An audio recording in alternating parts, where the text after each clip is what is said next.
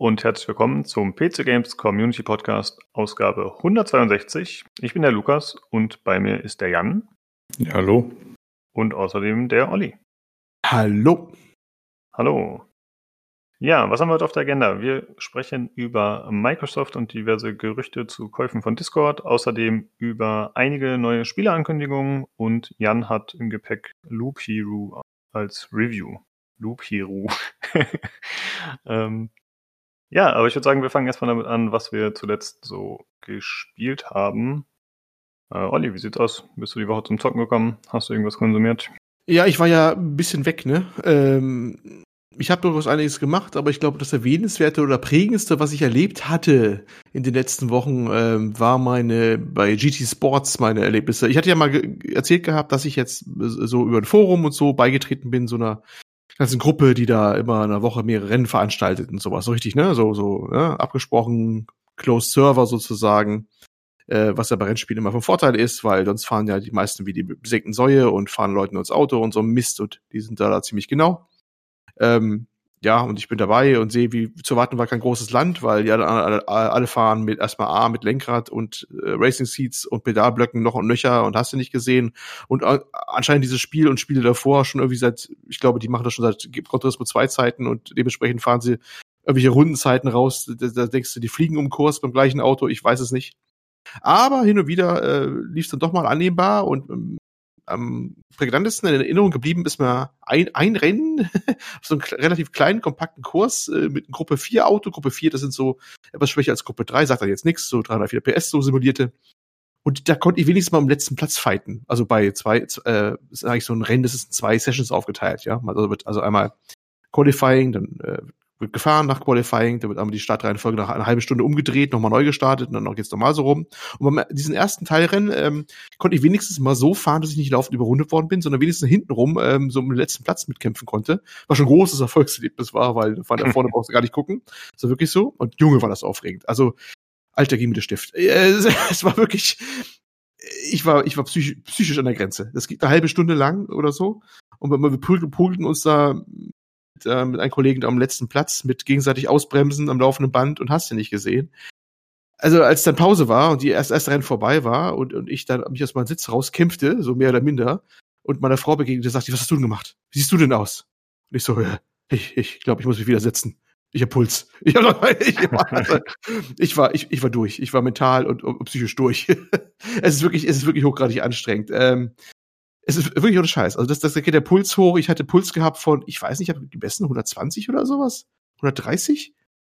Am Ende, okay. als es vorbei war, das war wirklich, es war wirklich rasend, weil das ist, also ich und ich hatte euch ja einen Link, es war bei der Folge, wo ich leider nicht dabei war. Da hatte ich ja geschrieben gehabt, äh, du, du Tobi, schaut mal rein. Ich habe mal äh, einen, äh, einen Link geschickt von einem Video. Da waren die richtig, also die großen ähm, GT Sports Meisterschaften. Die, Sony lässt ja immer noch solche Meisterschaften laufen mit so äh, Profi-E-Sport-Fahrern und sowas, ne? Und da gab es so ein Finale zwischen zwei Fahrern und äh, da war so eine denkwürdige Szene drin. Ich glaube, ihr habt aber nicht angeguckt, ne? Äh, wo der Spanier gegen den Japaner fährt. Oder? Lukas, hast du die gesehen? Äh, nee, haben wir jetzt tatsächlich da nicht angeschaut, aber ich äh, poste die gerade nochmal bei uns hier hinter im Channel. Das ist sehr gut. Parallel nochmal reinschauen. Während der, während der Japaner so mit völlig unberührter Miene da, da, da vorne fährt, also die waren dann so dicht an dicht und fuhren nebeneinander auch, ja, hatte der Spanier alle Gesichtsmasken durch, die der Mensch haben kann und, mehr, und sogar noch mehr mit Zunge zwischen den Zähnen und hast du nicht gesehen vor lauter Anspannung. Und das war ich. Ich war der Spanier. Ja, also ich war, ich war, ich war wirklich total durch. Äh, das müssen wir echt am besten mal zeigen mit Timecode. Das ist dann, äh, ja. Übrigens der, der, der Japaner, der so unbewegt dann in diesem Video ist, mit diesem steinernen Gesicht, der ist dann, ich glaube, der hat dann am Ende des Rennens, der hat das auch gewonnen, der ist dann erst am Ende des Rennens, als Benzin hier war, dann spontan zusammengebrochen, erstmal geweint oder sowas, glaube ich. Da war er auch mental völlig fertig. Es macht wirklich ein, ein kann er wirklich fertig machen, diese, diese, diese Renndinger. Das finde ich viel aufregender als, als jedes Actionspiel, oder hast du nicht gesehen. Äh, glaubt man gar nicht. Das äh, kann ich auch so ahnen, was echte Rennfahrer da durchmachen, wo man immer sagt, ach, die fahren ja nur im Kreis, ne? Wenn der Lewis Hamilton da alleine seine Runden dreht mit großem Abstand vorne, das ist immer so leicht aus. Aber Heide, Heidenei, in dem Tempo über, über, über eine Stunde oder sowas hinweg immer die, die Bremspunkte immer möglichst gleich treffen, dass auch ja die hinteren Leute nicht wieder aufholen oder sowas und das alles äh, gleichbleibend bei immer schlechter werdenden Reifen oder so, was ja alles da auch simuliert wird. boah, ist das anstrengend. Ist das anstrengend. Da macht man immer wieder Fehler und oh, hast du nicht gesehen. Beim zweiten Lauf, dann war es dann auch so, da war wieder so ein Kampf vom letzten Platz. Alles mit jemand anderem. Ich weiß nicht warum. Der andere war diesmal da deutlich besser, komischerweise, gleiche Strecke. Ich weiß nicht, was er da gemacht hat. Aber jemand anders hatte ich da einen Pickel gehabt und leider habe ich in der letzten Runde habe ich mein Auto weggeschmissen. Ich habe mich so geärgert. Also ich könnte, also das, ich, ich bin ja wirklich ein sehr zurückhaltender Mensch. Ähm, also wenn ich jetzt mich richtig aufgekehrt hätte, das wäre echt ein Moment gewesen, wo ich meinen äh, schön äh, selten zu bekommenen PS5-Controller weggeschmissen hätte oder sowas. Ähm, aber ich habe mich dann beherrschen können. Es lag vielleicht auch daran, dass ich einfach zu schöpft war, um das Ding umzuschmeißen. Das war also, ja, das war eigentlich so meine prägendsten Erlebnisse und äh, ich freue mich schon auf nächstes Mal. Äh, das heißt, es war schon ein Rennen danach, aber das war wieder Gruppe 3. Gruppe 3 komme ich absolut nicht klar. Das sind irgendwie die Autos zu schnell. Ich weiß nicht, was los ist oder die Strecke lag mir nicht. Keine Ahnung. Da hat es auch für den hinteren Rang nicht, also Kampf nicht wirklich gereicht. Da ist nur die Frage nicht, äh, wann du überrundet wirst, äh, sondern nur wie viel und wie oft. Äh, na egal. ähm, trotzdem macht das ganz toll Spaß und äh, ich bin so ein bisschen Rennspielsüchtig wieder geworden. Gruß an äh, Robert, der es ja auch kennt, ne? Äh, jetzt nicht GT Sports, aber so allgemeine Rennspiele und so. Ich bin wieder voll an der Angel. Das ist jetzt quasi mein, äh, großer Tobi, mein Diablo 3, quasi, meine Sucht. Immer ein paar Runden zu fahren. Ja, genau. Das wollte ich nur einfach loswerden. Ich wollte diese Sucht mit allen teilen, sodass ich ein bisschen Mitleid bekomme. Dankeschön der Aufmerksamkeit. okay. Äh, der Philipp vom Discord hier, der spielt ja auch äh, Assetto Corsa ganz gerne. Oh, echt? Ist das so? Schön. Genau, sogar mit äh, Lenkrad oder allem drum und dran. Also der ist da relativ tief drin. Muss ich mir mal eben kurz schließen. Äh, das, das, das Assetto Corsa ist alt oder das neue Kompetitionen? Äh, das weiß ich gerade nicht, aber ich glaube, das alte befürchte ich fast, aber ich bin mir nicht sicher, aber der zockt das mit VR-Brille auch, aber ich bin mir gerade nicht sicher. Das, da bin ich mal gespannt. Ich hoffe ja, dass das äh, neue GT5, was leider ja erst 2022 kommt, also wenn ich mir, wenn ich mir äh, Virtual Reality Kram hole, dann habe ich irgendwie einen Verdacht, werde ich mir fast eher für die PlayStation mal holen, die ja, wir wissen, ja, ein neues VR-Equipment bekommen soll. Mhm. Hat das Sony jetzt offiziell bestätigt, ne? Und ich bin fast sicher, also die werden es schon doof, wenn sie es nicht machen würden, dass das äh, GT5, also das dann das, ne, später kommt, dass das auch sowas haben wird. Also bietet sich eigentlich an, Rennspiel und hast du nicht gesehen ja. und äh, ne? Und äh, das könnte ich mir vorstellen, geht auch wahrscheinlich ab. Aber ich glaube, darf mitten beim Rennen nie einer auf die Schulter fassen, weil dann gibt es wahrscheinlich ein Loch im Fernseher, im Controller und im Kopf der Person, die mich an die Schulter gefasst hat. Weil dann bin ich wahrscheinlich so unter Anspannung, dass ich dann um mich schlage, spontan oder so, wenn mir da einer anfasst. Weil es ist immer gefährlich, Leute, glaube ich, wie armäßig rauszuholen. Da könnte eigentlich der Tobi was zu erzählen. Oder will ja noch seinen Beat Saber Stream machen, hat er also gesagt, ne? War da nicht was? Ja, genau. Ja, ja, da könnt ihr wieder was erzählen. Ja, gut, aber ein anderes Thema. Aber da bin ich mal gespannt. Ja, aber Rennspiele, wie gesagt, heißes Thema. Ja. Ja, ich wollte noch was sagen zu der Frustration in Rennspielen. Ja. Ähm, ich glaube, da geht es relativ vielen Leuten so. Ich meine, klar, jedes Spiel hat da eine andere Intensität, aber ich glaube, bei Rennspielen ist generell die Frustration bei vielen Leuten relativ hoch, wenn man dann eben was nicht schafft, weil man halt, es ist halt eine permanente Anspannung, die erzeugt ist, ne, durch diese Geschwindigkeit und keine Fehler machen, weil jeder Fehler mhm. ist eigentlich schon, das ist vorbei. Ja. Und dann zusätzlich noch ähm, die Investition der Zeit, weil das ist ja meistens, dann sind es mehrere Runden und ne, das dauert schon ein bisschen, bis du das alles geschafft hast. Und du hast ja auch kein, keine, keine Erfolge zwischendurch. Klar, du kannst Erster sein die ganze Zeit, das ist gut. Aber das ist ja im Grunde auch schon wieder Stress. Aber du kannst jetzt nicht zwischendurch sagen, okay, wie bei Call of Duty, gut, ich habe zwei abgeknallt und dann bin ich gestorben oder auch nur einen, aber halt irgendeinen Erfolg gefeiert. Aber das hast du ja im Rennspiel in dem Sinne nicht. Ja, du eh von vorne bist, so. das kann ganz übel ausgehen. Ne? Das, es kann auch so wirklich sein, du hast fast eine Woche lang, das kenne ich auch, du hast eine Woche lang eine Strecke geübt, ja. Also wirklich eine Woche lang oder so, immer so ein paar Stunden, wie du Zeit hattest, ne? Und dann bist du im Rennen und dann schmeißt du die Karre in der ersten Runde gleich weg. Ohne Aussicht, da irgendwie ranzukommen, weil es gibt ja da keinen Gummibandeffekt, wenn du gegen andere Leute fährst oder so, ne? Und mhm. kannst du hoffen, dass der nächste auch mal wieder die Karre wieder wegschmeißt. Oder äh, wenn mit Schaden an ist, kann es auch sein, dass du in der ersten Runde Schaden baust und der Wagen ist, ist, ist tot. Und dann hast du da eine Woche lang für geübt, äh, bei einem Rennen von einer halben Stunde und schmeißt dann äh, irgendwann zu Anfang oder der ersten Drittel des Rennens das Auto weg. Das ist dann auch Kacke. Ne? Also es ist, Frustration ist ein heißes Thema. Und was die Anspannung angeht, das ist, das ist wirklich brutal. Ne? Also du dürfte meinen, das ist nur, wenn einer dir genau im Genick sitzt, wenn er dir quasi hinten an die Stoßstange atmet oder sowas. Nee, also mir, also mir reicht schon, wenn ich sehe, dass einer hinten näher kommt. Ne? Also wenn ich die, die, die Lichter von dem schon sehe. Der ist zwar gefühlt noch 200 Meter weg, aber es kann sich auch ganz schnell ändern. Ne? Das sieht ja nur so weit weg aus. Das weißt du ja auch irgendwie. Und das mhm. ist echt schon ein, ein Pressure. Da guckst du den Rückspiegel, Rückspiegel gleichzeitig gucken und, und gleichzeitig wieder den nächsten Bremspunkt dieser deiner persönlichen Hasskurve zu treffen da vorne wieder oder so. Ja, das geht dann schon, schon arg, arg, arg, arg aufs Gemüte, muss ich schon sagen. Ist aber auch schon irgendwie geil. Also das ist, glaube ich, ja, es ist schon, ist schon sehr, sehr, sehr speziell. Also mir hat es großen Spaß gemacht, muss ich sagen. Auch wenn der Frust natürlich, also muss den Frust irgendwie managen können. Weil sonst ist das echt nix. Ne? Das ist schon. Mhm. Aber wäre eigentlich schön, wenn äh, andere Rennspielbegeisterte auch mal was zu sagen könnten. Ob das jetzt nur alleine geht. Vielleicht ist das auch so, dass man einfach mehr Routine kriegt und dann sind wir eh lockerer oder sowas. Ne? Aber momentan, boah, das geht schon auf die Pumpe manchmal. Ja, das waren so meine Erlebnisse. Also ich bin jetzt äh, quasi in einer Woche fünf Jahre älter geworden und, und müsste eigentlich jetzt schon im Bett sein. So gesagt. ja. Äh, Jan, wie sieht's bei dir aus mit äh, Rennspielen? Irgendein Interesse oder so gar nicht? Weil du spielst ja relativ breit aufgestellt eigentlich. Ja, ich hatte mal so eine Phase, wo ich so 80 Stunden in Dirt Rally 2 gesteckt hatte und da war es eigentlich nur wichtig, dass du deine, ich sag mal, passende Konf äh, Konkurrenz suchst. Also sprich, wenn du da irgendwie den Schwierigkeitsgrad zu hoch hast oder du bist dann irgendwie, also online ist es ein bisschen durchmischt, weil da nehmen alle teil. Und wenn man da über der Hälfte irgendwie ist, dann ist es schon ein Erfolgserlebnis quasi.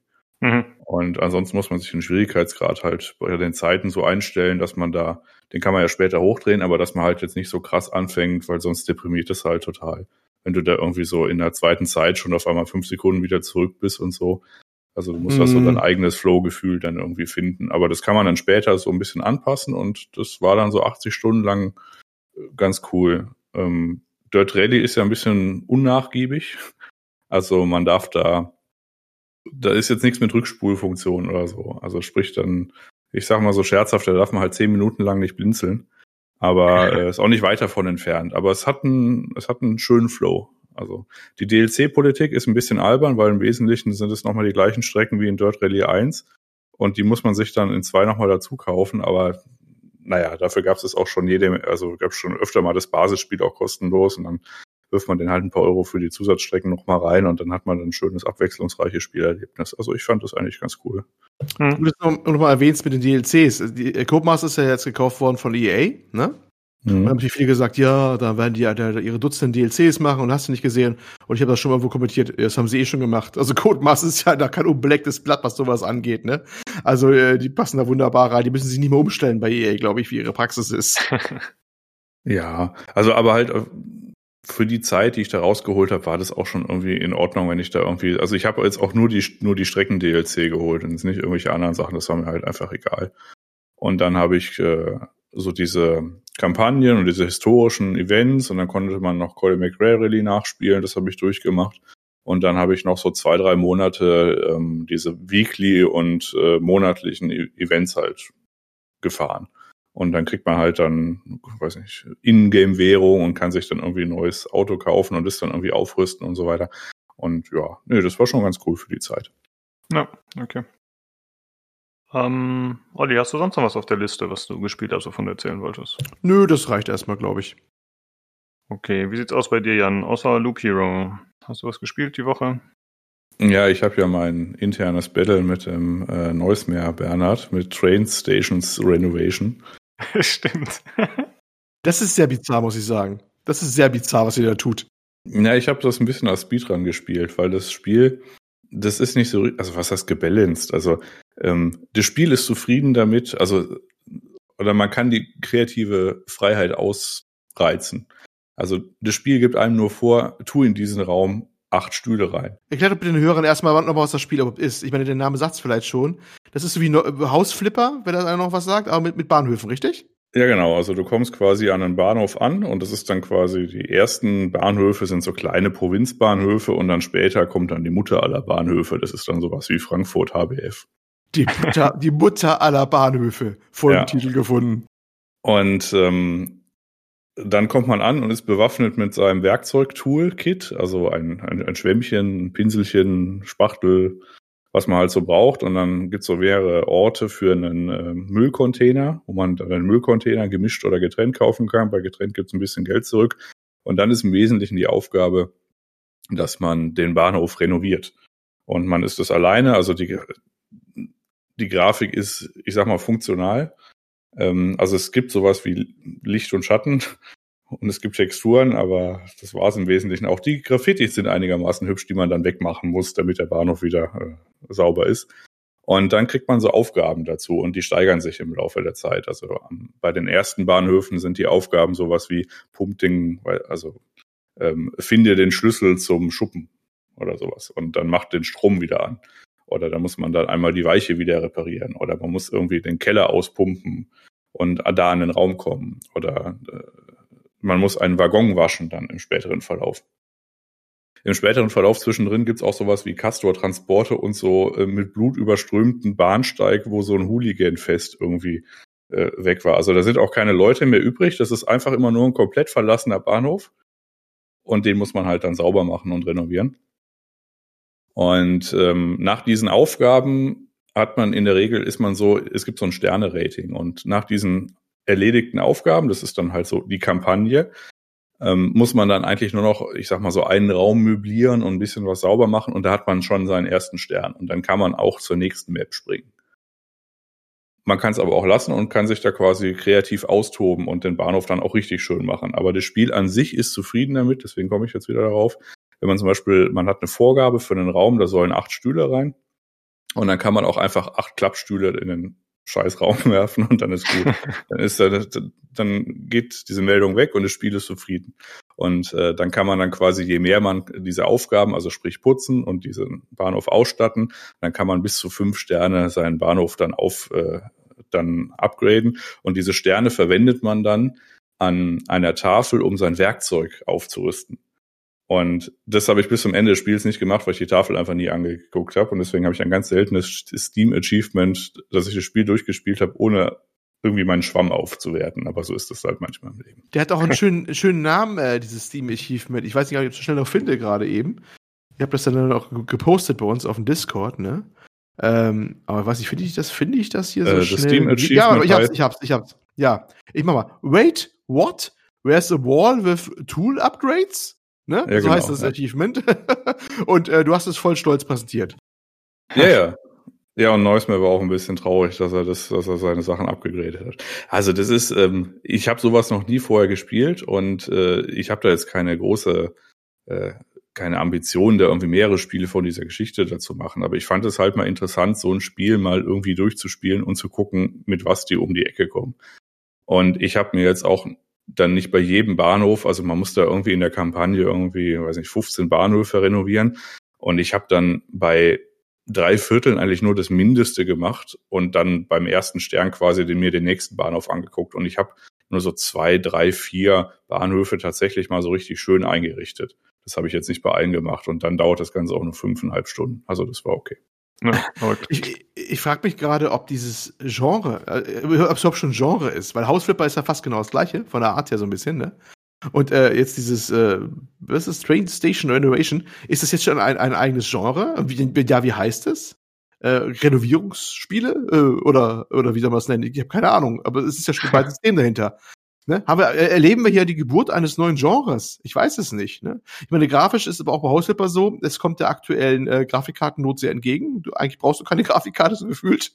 Also fast nicht, ne? Ein bisschen übertrieben. Ja, doch, das, hat, doch hm? das ist ja das Tragische an diesen Geschichten. Die laufen erstaunlich beschissen. Also die Grafikkarte, wenn man da das auf ordentlich Auflösung spielt und dann irgendwie jetzt nicht, also das Positive ist, ob man jetzt die Settings auf niedrig oder hoch, das macht optisch keinen Unterschied. Aber auf hoch wird die Grafikkarte irgendwie signifikant belastet. Also die sind nicht ja. so richtig optimiert, die Dinger. Das ist meistens bei den, glaube ich, Dingern so. Die werden auch relativ günstig wahrscheinlich produziert, ne? Ah ja, gut, das ist ähm, sehr speziell. Aber Hausflipper ist auch sehr speziell. Es ist ja, aber es ist halt manchmal eine, eine mobile Faszination. Obwohl man irgendwann, ja, ich weiß nicht, wie es dir ging, so mittendrin, wenn ich irgendwie meine Wand tapeziert habe oder so, dann dachte ich mir auch, was tust du hier eigentlich? Ne? Warum tust du das? Also das ist dann doch schon etwas sehr seltsam. Und dann zweifelt man doch im Verstand. Vielleicht ist das alles nur ein großer Test und irgendjemand schaut dabei zu. Ich weiß es nicht. Also ich, ich habe es auch noch nicht ganz. Aber nun ja. ja ich, es kommen immer so, so Gedanken natürlich auf. Also auch ähm, ich weiß nicht, Dieter Nu war das, glaube ich, der dann irgendwie so bei einem WM-Spiel mal gesagt hat, Kamerun gegen Bangladesch. Und dann so, was, was machst du mit deinem Leben? Und ungefähr so ein bisschen ist das auch. Das war in meinem speziellen Fall aber eigentlich okay, weil ich habe ja ähm, auf dem Ohr dann die Tarkov-Runden gehabt und habe dann quasi mein, mein Tarkov-Trainer-Dasein geführt, indem ich irgendwelche Tastenkombinationen rezitiert habe, ohne es aktiv zu spielen. Währenddessen habe ich halt meinen Bahnhof renoviert. Genau, ja. Klingt doch sehr äh, speziell. Na gut, aber interessant. Ja, und wenn ihr mal das, die, das ein Screenshot, glaube ich, den es davon gibt, bei uns im Disco bewundern wollt und äh, den, den dazugehörigen Achievement da mit den Tool-Upgrades ja, kommt bei uns drauf das Screenshots, Spielevideos ist es drauf. Äh, wir könnten ja fast mal wieder einen kurzlebigen Kanal aufmachen, wo dann hier drei Millionen Bahnhöfe drin sind oder so. Aber ich glaube ja, nicht. Besser glaub, nicht. Ist, halt, ist nicht so eine gute Idee. Da würden wir den beiden ein bisschen viel aufgenommen, gerade wenn Jan jetzt schon damit durch ist. Ach nee, da müssen wir mal ran. Nochmal durchspielen. Nochmal, auf Speed. Jetzt aber richtig normal. Speedrun. Naja, egal. Ich, ich glaube, ich höre an dieser Stelle auf, bevor das ausartet. Ja, bitteschön, Lukas. Ja, Jan hat es gerade schon angesprochen. Ich habe wieder fleißig äh, Tarkov gespielt mit den Jungs hier auf dem Discord. Und ja, er ist immer dabei, hört sich an, wie wir failen, guckt sich an, wie wir failen im Stream und äh, ist da sehr genügsam, dass er sich das immer reinzieht, während wir echt stundenlang nur über Tarkov reden. Also Jan, Respekt dafür. Ja, gestern habe ich euch ja hilfreiche Tipps gegeben, wer wo ist. ja, stimmt. Weil ich vier Streams gleichzeitig hatte und dann gesagt, nee, nee, Nino, äh, hinter der Mauer, das ist der Matt und bitte schießt den nicht und so, ja. ja. Ähm, ja, ansonsten habe ich tatsächlich nur kurz Loop Hero angespielt, irgendwie ein Stündchen. Ähm, aber da sprechen wir gleich noch drüber in Jans Review. Äh, ansonsten gibt es noch zu erwähnen, ich habe ein neues Mikro für diese Folgebenutzung. Äh, ich hatte ja die letzten zwei Folgen irgendwie Probleme, dass es so geknackt hat bei der Aufnahme. Das ist jetzt ein Mikro, was der Nino mir geliehen hat. Vielleicht sprechen wir im Hardware-Teil nochmal kurz drüber, denke ich. Äh, aber das ist jetzt auf jeden Fall ein XLR-Mikro und nicht ein USB-Mikro, wie wir das sonst hatten. Ähm, aber du hattest gerade schon gesagt, Olli, dass das Problem vielleicht gar nicht an meinem Mikro lag, ne? Dass es vielleicht eher ein Aufnahmeproblem ist von unserem. Ja. ja. Äh, wir haben, also wir machen oft vor, vor der Aufnahme eine Probeaufnahme, um uns neu auszupegeln. Also jetzt die Mikros, nicht unser Alkoholgehalt. Und ähm, da ist mir aufgefallen, dass ich diesmal dieses Knacken drin habe. Ich bin ziemlich sicher, dass es gleich Knacken ist und komischerweise auf meiner Spur. Letztes Mal kann ich es aber nicht gewesen sein, da war ich gar nicht dabei. Und jetzt habe ich die arge Befürchtung, dass es eher doch in Richtung irgendwie mal wieder unserer Software hier geht. Weil manchmal macht die auch komische Sachen, das wissen wir ja mittlerweile. Und neigt manchmal auch zu neuen Phänomenen. Und ich habe jetzt irgendwie die leise Befürchtung, äh, dass es daran liegen könnte. Das ist ein bisschen blöd, weil dann, gut, wir haben noch eine Backup-Spur mit einer anderen Technik.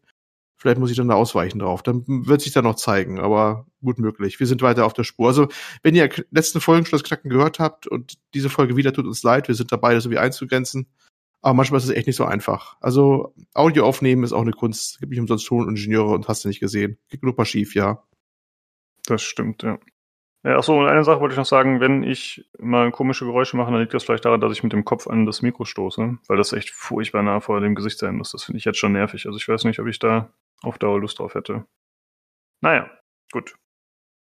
Dann äh, würde ich sagen, kommen wir einmal kurz zu den Verlosungen. Äh, aktuell läuft auf dem Discord ein, eine Verlosung zu Slay the Spire, einem Steam Key, bis zum 8.4. noch. Das hat der gute Rocco gesponsert, den Key. Und die Face-Verlosung wurde gewonnen von der einzigen Teilnehmerin, San Rubiel. Da wollte wohl keiner mitspielen. Ich weiß nicht genau warum. Die Leute haben ein bisschen diskutiert über äh, Phil Fish und was sie von ihm halten, aber vielleicht hatten das Spiel auch einfach schon viele. Ähm, Hörerfeedback haben wir diesmal keins. Deswegen gehen wir direkt über zum Hardware-Teil.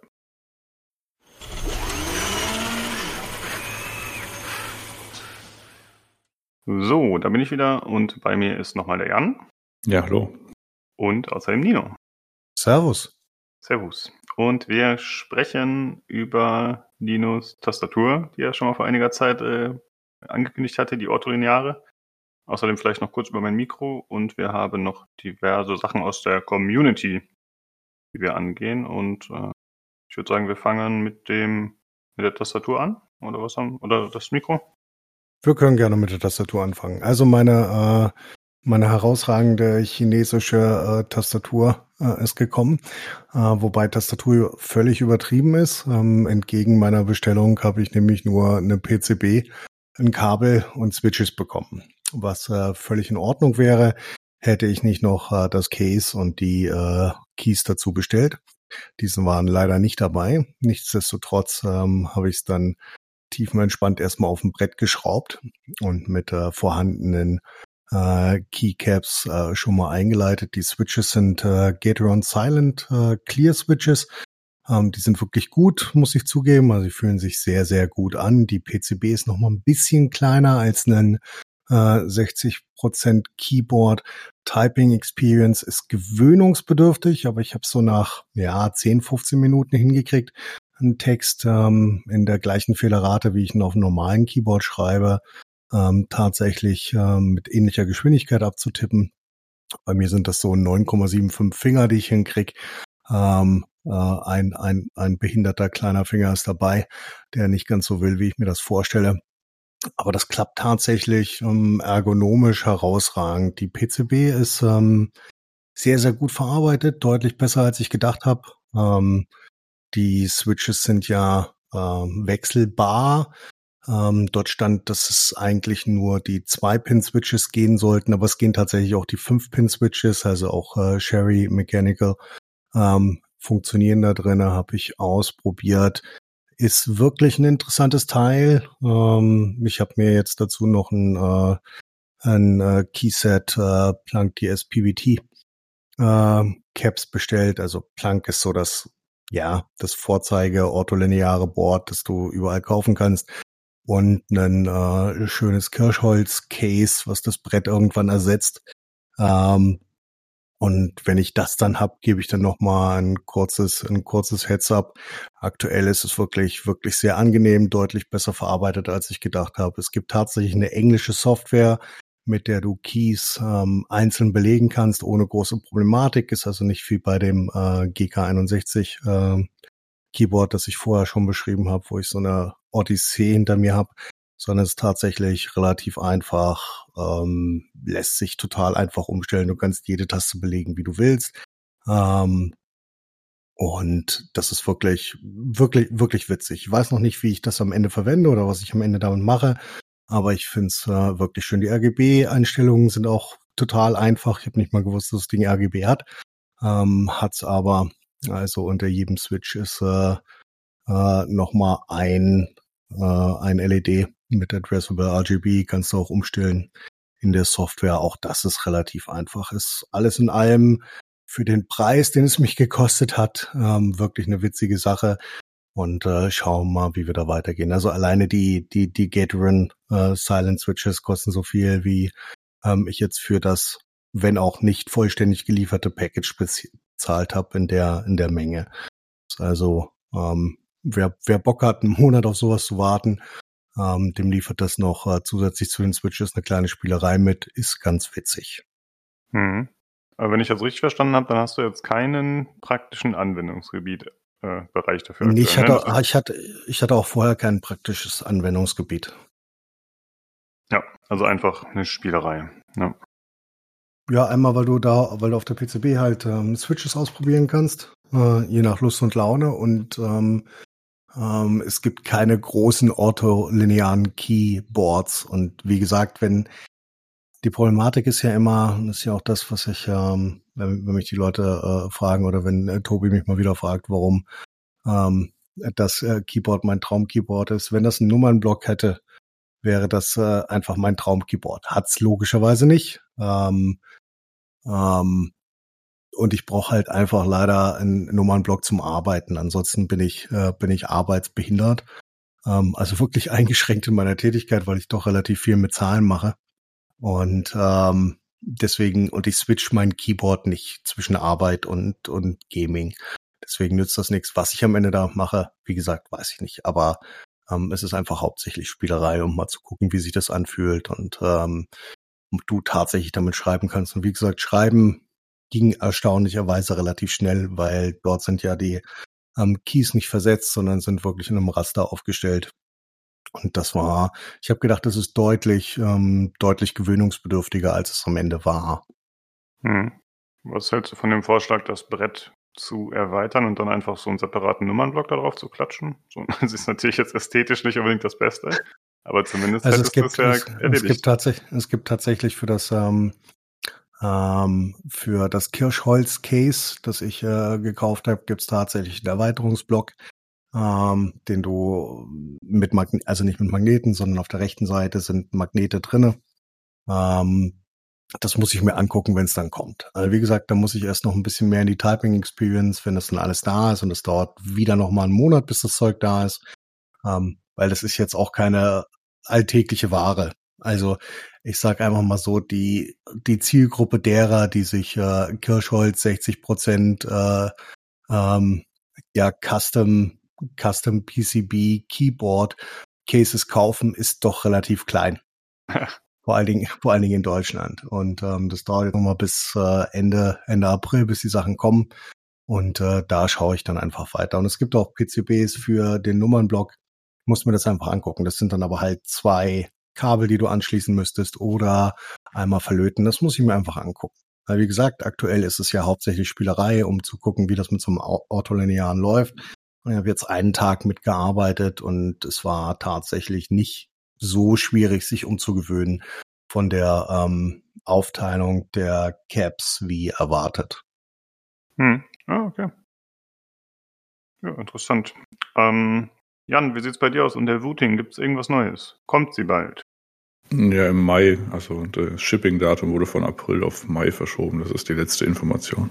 Ah, okay. Wir bleiben gespannt. Ähm, ja, gut, dann würde ich sagen, gehen wir noch rüber zu dem Mikro, das ich gerade benutze. Äh, wie gesagt, ich habe es ja im Hauptcast schon kurz angekündigt, dass ich das jetzt habe. Aber vielleicht, Nino, willst du noch ein, zwei Worte dazu sagen, was das genau ist und warum das vielleicht besser ist als das USB-Mikro, was ich vorher hatte?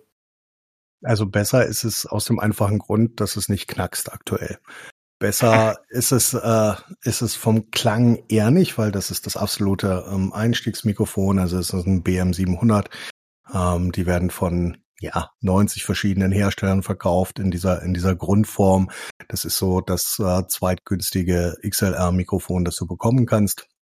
Ähm, interessant ist halt oder warum ich es dir überhaupt geschickt habe.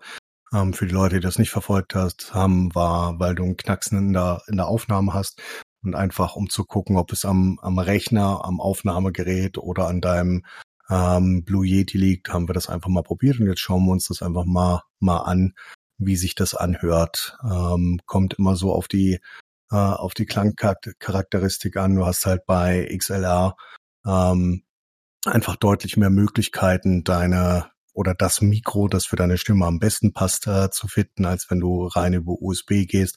Hast du doch ähm, relativ eingeschränkte Auswahlmöglichkeiten, weil es vielleicht fünf oder sechs äh, gute USB-Mikrofone oder USB-Mikrofonhersteller gibt. Äh, bei XLR-Mikros hast du halt dann äh, tausend, aus denen du auswählen kannst.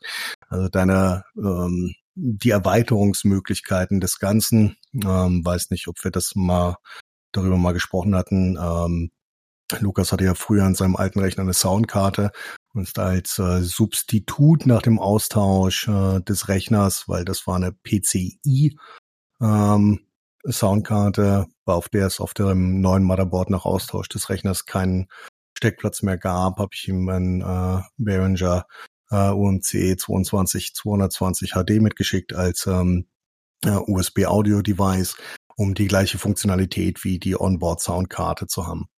Und ähm, er hat einfach die Möglichkeit, da jedwedes XLR-Mikrofon anzustecken und einfach mal zu schauen, ähm, wie das äh, wie sich das verhält und ob sich das ähm, wohlfeiler verhält als ähm, das Blue Yeti. Ja. Ähm, ja, einfach mal schauen, ob das jetzt was ändert oder beziehungsweise ob das Problem am Blue Yeti lag. Wenn nicht, dann würde ich es auf jeden Fall behalten wollen, weil ich eigentlich zufrieden war damit. Aber du meintest auch schon, dass tatsächlich XLR-Mikros äh, eigentlich ein bisschen kosteneffizienter sind. Ne? Also dass man da bessere Qualität für einen ähnlichen Preis bekommt. Und das also im Vergleich zu USB. Und das fand ich schon überraschend, weil ich dachte immer, das wäre so der High-End-Shit, der noch viel mehr kostet tatsächlich. Ja, du kannst, du kannst High-End-Shit gehen, jedem, zu, zu jedem Zeitpunkt. Also es kommt halt wirklich darauf an, was du mit deiner, wie deine Stimme ist, was du betonen willst, was am besten für dich klingt. Und das kann, kann dir keiner beantworten, was das beste Mikrofon für deine Stimme ist. Also wenn du zum Beispiel ein bisschen, ein bisschen piepsig ist, äh, piepsig bist oder ein bisschen äh, nicht ganz so die Klangtiefe hast, dann sind, ähm, sind dynamische Mikrofone ein bisschen besser, weil die in den Tiefen ein bisschen mehr darstellen und ein bisschen mehr aufnehmen. Ähm, wie ein Shure SM7B oder von äh, Mr. Electro Voice äh, Philip das äh, ähm, RE 320, die einfach ein bisschen mehr Tiefe in die Stimme bringen. Und ähm, ähm, du hast halt einfach mehr Auswahlmöglichkeiten, wenn du einmal die Infrastruktur mit einem äh, XLR-Audio oder USB-Audio-Device hast. Dann kannst du mhm. einfach durchwechseln und kannst das Mikro finden. Und ordentliche, sehr ordentliche Mikrofone, ähm, die ähm, genau das bieten, was du, was du willst, solange du nicht gerade Gesang aufnimmst, sondern Sprache und Wort gehen so zwischen 60 und 100 Euro los. Also ein, äh, ein Audio-Technica AT 2020, was wirklich ein sehr gutes Voice-Mikrofon ist, äh, ist so zwischen 90 und 100 Euro. Und ähm, gute USB-Mikrofone sind halt im Normalfall ähm, so ab 130, 150. Hm, ich bin mir gar nicht mehr ganz sicher. Ich glaube, für das Blue Yeti, ich weiß nicht, ob das bei dir unter gut fällt, habe ich, glaube ich, 90 Euro bezahlt. Aber das war auch ein extrem gutes Angebot. Das war Ja. sehr günstig. Also die Und- kriegst, du aktuell, die kriegst du aktuell nicht für, äh, für, für den Preis. Ich meine, die Problematik ist halt, du hast halt immer ein extra Gerät dastehen. Dafür hast du eine deutlich höhere Variabilität, wenn das angeht. Also du hast einfach einen höheren Upgrade-Path, sagen wir es einfach so. Wenn du jetzt irgendwann das dringende Bedürfnis hast, dir das äh, über Geräte XLR-Mikrofon zu kaufen für 6000 Euro, dann kannst du das machen. Aber am Ende tut's auch eins für 80, 100 oder das äh, BM800, das du äh, aktuell benutzt. Es kommt halt wirklich immer darauf an, was, was dir klanglich am besten gefällt und was am ähm, schönsten für deine Stimme ist. Ja. Ja, okay, danke für die Ausführungen. Und dann würde ich sagen, kommen wir noch zu den Sachen aus der Community. Und da hat Jan was in der Richtung. Und zwar ging es darum, dass äh, mal wieder Leute auf dem Discord äh, Monitore gesucht haben und Tipps dafür gesucht haben. Ähm, ja, nicht wirklich Tipps dafür gesucht haben. Ich habe eher einen Informationsbedarf identifiziert. ja? Also ja, ich hätte eigentlich nur einen Vorschlag, kann jeder machen, wie er lustig ist äh, von den Monitoren. Ich würde jetzt nur vorschlagen, dass man sich erstmal guckt, was habe ich denn aktuell für einen Monitor? Also welche Auflösung hat der? Ähm, was hat der vielleicht für ein Panel? Also von, wenn ich jetzt zum Beispiel von IPS-Panel auf ein TN-Panel komme, ich habe beide nebeneinander stehen, dann kann das schon mal sein, dass IPS dann irgendwie von den Farben her besser aussieht, man dann irgendwie enttäuscht ist. Ich möchte jetzt auch gar nicht lange in diese Detailgeschichte reingehen. Es gibt unterschiedliche Testseiten. Also es gibt zum Beispiel auch einen YouTube-Kanal, Hardware Unboxed. Da gibt es einen Typen, der macht ganz gute Monitor-Reviews. Es gibt die Seite äh, airthings.com. Äh, das ist ganz okay. Und äh, wenn man zum Beispiel startet bei, weiß nicht, Idealo oder Geizhals, dann sind auch immer diese ganzen Testberichte für den jeweiligen Monitor verlinkt. Ich würde Folgendes vorschlagen, beziehungsweise sich erstmal bewusst zu machen, was hat man aktuell für eine Auflösung. Das nämlich war quasi auch eine neue Information für manche dass wenn man eine Full-HD-Auflösung hat und dann sich einen WQHD-Monitor kauft, dann sind wesentlich mehr Pixel zu berechnen von der Grafikkarte. Und das führt dazu, dass man quasi, wenn man von Full HD auf WQHD geht, also 1440p, ähm, dass man dann quasi in der Auflösung äh, hochgeht und dementsprechend in der Framerate runtergeht. Also wenn man diese Auflösung nativ ansteuern möchte. Dann vielleicht das noch als Nebensatz. Wenn man einen gewissen Bereich überschritten hat, also aktuell sitze ich zum Beispiel vor einem 4K-Monitor, der einigermaßen groß ist, ähm, ab sowas wie WQHD und gerade bei neueren Spielen kann man sowas einstellen wie eine Renderauflösung. Das heißt, intern im Spiel wird jetzt nicht in 4K nativ gerechnet, sondern in 80 Prozent von 4K. Und das gibt dann einen ordentlichen Perf Performance-Schub, ohne dass sich da was an der Auflösung oder irgendwie äh, an der Bildqualität drastisch ändert. Also ab, ich sag mal, WQHD und irgendwo in diesem Bereich zwischen WQHD und 4K ist es so, dass man von der Render-Resolution in modernen Spielen im Grunde fast einen gewissen Spielraum hat, was man einstellen kann. Es ist auf keinen Fall so wie früher, sage ich mal, dass man bei Full HD und dann geht man irgendwie in, in die nicht native Auflösung und dann sieht das Bild komplett schlimm aus. Also das, ab einem gewissen Bereich an Auflösung ist das nicht mehr der Fall. Hm. Ne? So, und dann würde ich Folgendes vorschlagen. Äh, wie gesagt, Idealo, Geizhals. Und dann geht man einfach hin. Und wenn man jetzt zum Beispiel sagt, okay, ich möchte einen einigermaßen großen Monitor haben. Und ich möchte von der Auflösung her, dass das quasi vom Panel her nicht ganz so schlimm ist. Dann würde ich persönlich vorschlagen, man sagt einfach eine Diagonale ab zum Beispiel 27 oder 31,5 und dann den nächsten Filter, den man setzen würde, oder den ich setzen würde, wäre die Punktdichte oder die Pixeldichte. Die, wär, die würde ich hier so ab, äh, ab 90 Pixel per Inch verorten wollen. Das ist, wenn man Full HD Monitor hat, ein 24 Zoll Gerät oder ein, ein oder ein 32, also 31,5 äh, Zoll Monitor, eine WQHD Auflösung. Das ist schon, wenn man jetzt zum Beispiel von 27 Zoll WQHD kommt, ein bisschen grobkörniger, aber das ist noch das, was ich ertragen würde oder was ich jetzt auch jahrelang irgendwie in Ordnung finden würde. So, und dann Mhm. kann man sich dann quasi nähern, was man denn noch möchte. Also wenn man dann eigentlich nur einen Büromonitor haben möchte, dann kann man mit diesen beiden Filtern eigentlich, ähm, kann man runterscrollen. Dann gibt's äh, für 250 ein Yama ProLite. Der hat im Gegensatz zu, im Gegensatz zu den AOC-Geräten auch noch einen Standfuß, den man bedienen kann, den man auch in der Höhe verschieben kann. Und das ist quasi so der Büromonitor, den ich quasi so vorschlagen wollen würde. Also WQHD und äh, 32 Zoll und damit kann man äh, ganz viel äh, Textsachen äh, einigermaßen groß auf den Bildschirm bringen. Wenn man das jetzt nur für Gaming machen wollen würde, dann hätte man den nächsten Filter, das ist nämlich die Bildwiederholfrequenz ab 100 Hertz, würde ich jetzt mal sagen. Wenn man dann runterscrollt, dann bleiben noch so vier Seiten am Monitor übrig.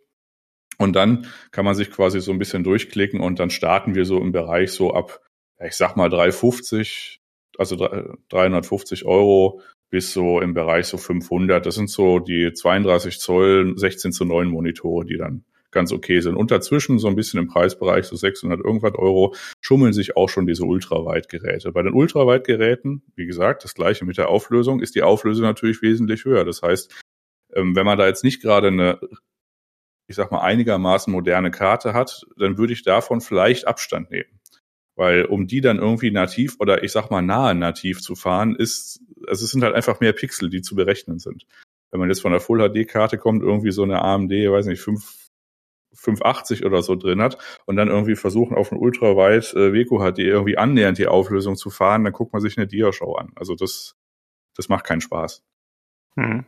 So der Mittel, ja, sag. Nee, äh, ich habe zwei Fragen, aber ich kann die auch ans Ende packen, wenn es besser ist. Äh, ja, ich bin eigentlich äh, fast zu Ende. Also ich, also ich würde jetzt immer noch sagen, dass äh, diese WQHD-Auflösung 16 zu, äh, zu 9, also 2560 mal äh, 1440, das ist so der Mittelweg, den man noch gut fahren kann mit einer einigermaßen modernen Karte, auch bei recht modernen Spielen. Man kann dann immer noch ein paar Settings runterdrehen, aber das ist dann so ein Erlebnis, was in Ordnung geht. Also man hat dann auch, wenn man einen 32 Zoll Monitor hat, eine, eine gute Größe, äh, man hat eine okaye Auflösung, man kann damit auch noch in Windows gut arbeiten und man muss da nicht richtig viel Geld ausgeben.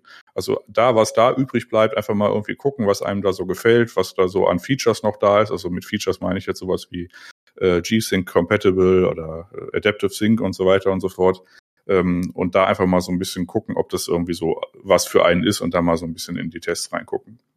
Ähm, mhm. Als letztes vielleicht noch, ähm, wenn man dann in den Bereich geht, ähm, Ultra, also diese Ultraweit-Geschichten, die sind dann tendenziell noch ein paar, ein paar Euronen teurer. Und ich hatte mir dann überlegt, okay, ich hole jetzt irgendwie, weiß nicht, diesen äh, LG-Monitor, der alles kann, irgendwie mit einem IPS-Panel und so weiter. Und dann habe ich gesehen, okay, der kostet irgendwie auch so 900 Euro oder so was. Äh, dann habe ich mir persönlich einfach einen LG OLED-Fernseher gekauft, weil das dann auch nicht mehr viel Geld mehr war. Und dann habe ich zumindest mal ein HDR, was funktioniert und ein Kontrastverhältnis, was nicht komplett beschissen ist. Und ja, das habe ich jetzt quasi für meine Dattelmaschine. Für die Bürosachen, wie gesagt, habe ich einfach 16 zu 9 Weco HD Monitore von Iama. Hm. Wie bist Keine du mit Frage. der, ja, das ist jetzt noch eine andere, wie bist du mit der Reaktionszeit von dem Fernseher zufrieden? Hat er einen Gaming-Modus oder, oder wie machst du das? Ja, der ist technisch bedingt äh, fantastisch. Weil die haben eine Millisekunde Reaktionszeit, die OLED-Dinger. Okay. Nice. Das ist aber einfach nur technisch bedingt. Mhm. Ansonsten hat der logischerweise einen Gaming-Modus und der hat auch äh, VR. Also der hat, ich habe jetzt aktuell eine AMD-Karte drin, äh, also das bis 120 geht das, Pix, äh, geht das äh, Panel maximal und äh, ich habe dann äh, AMD FreeSync Premium Pro. Okay. Ähm, ich habe zwei Fragen und zwar zum einen hattest du ja darüber gesprochen, dass es nicht mehr so dramatisch ist, wenn man nicht in der nativen Auflösung spielt. Und mein Wissensstand von vor irgendwie ein paar Jahren ist, dass es am besten sei, wenn man die Auflösung reduziert oder verändert, dass es immer in 50 Prozent Schritten sozusagen gehen soll. Also, dass man besser so halbe Sachen nimmt als irgendwie Viertel oder so. Ist das richtig? Habt ihr das schon gehört? Stimmt das? Oder? Es wird dann Nö. besser skalieren oder so. Okay. Also. Dafür gibt's aktuell keine, keinen technischen Grund, um das zu tun. Alles klar.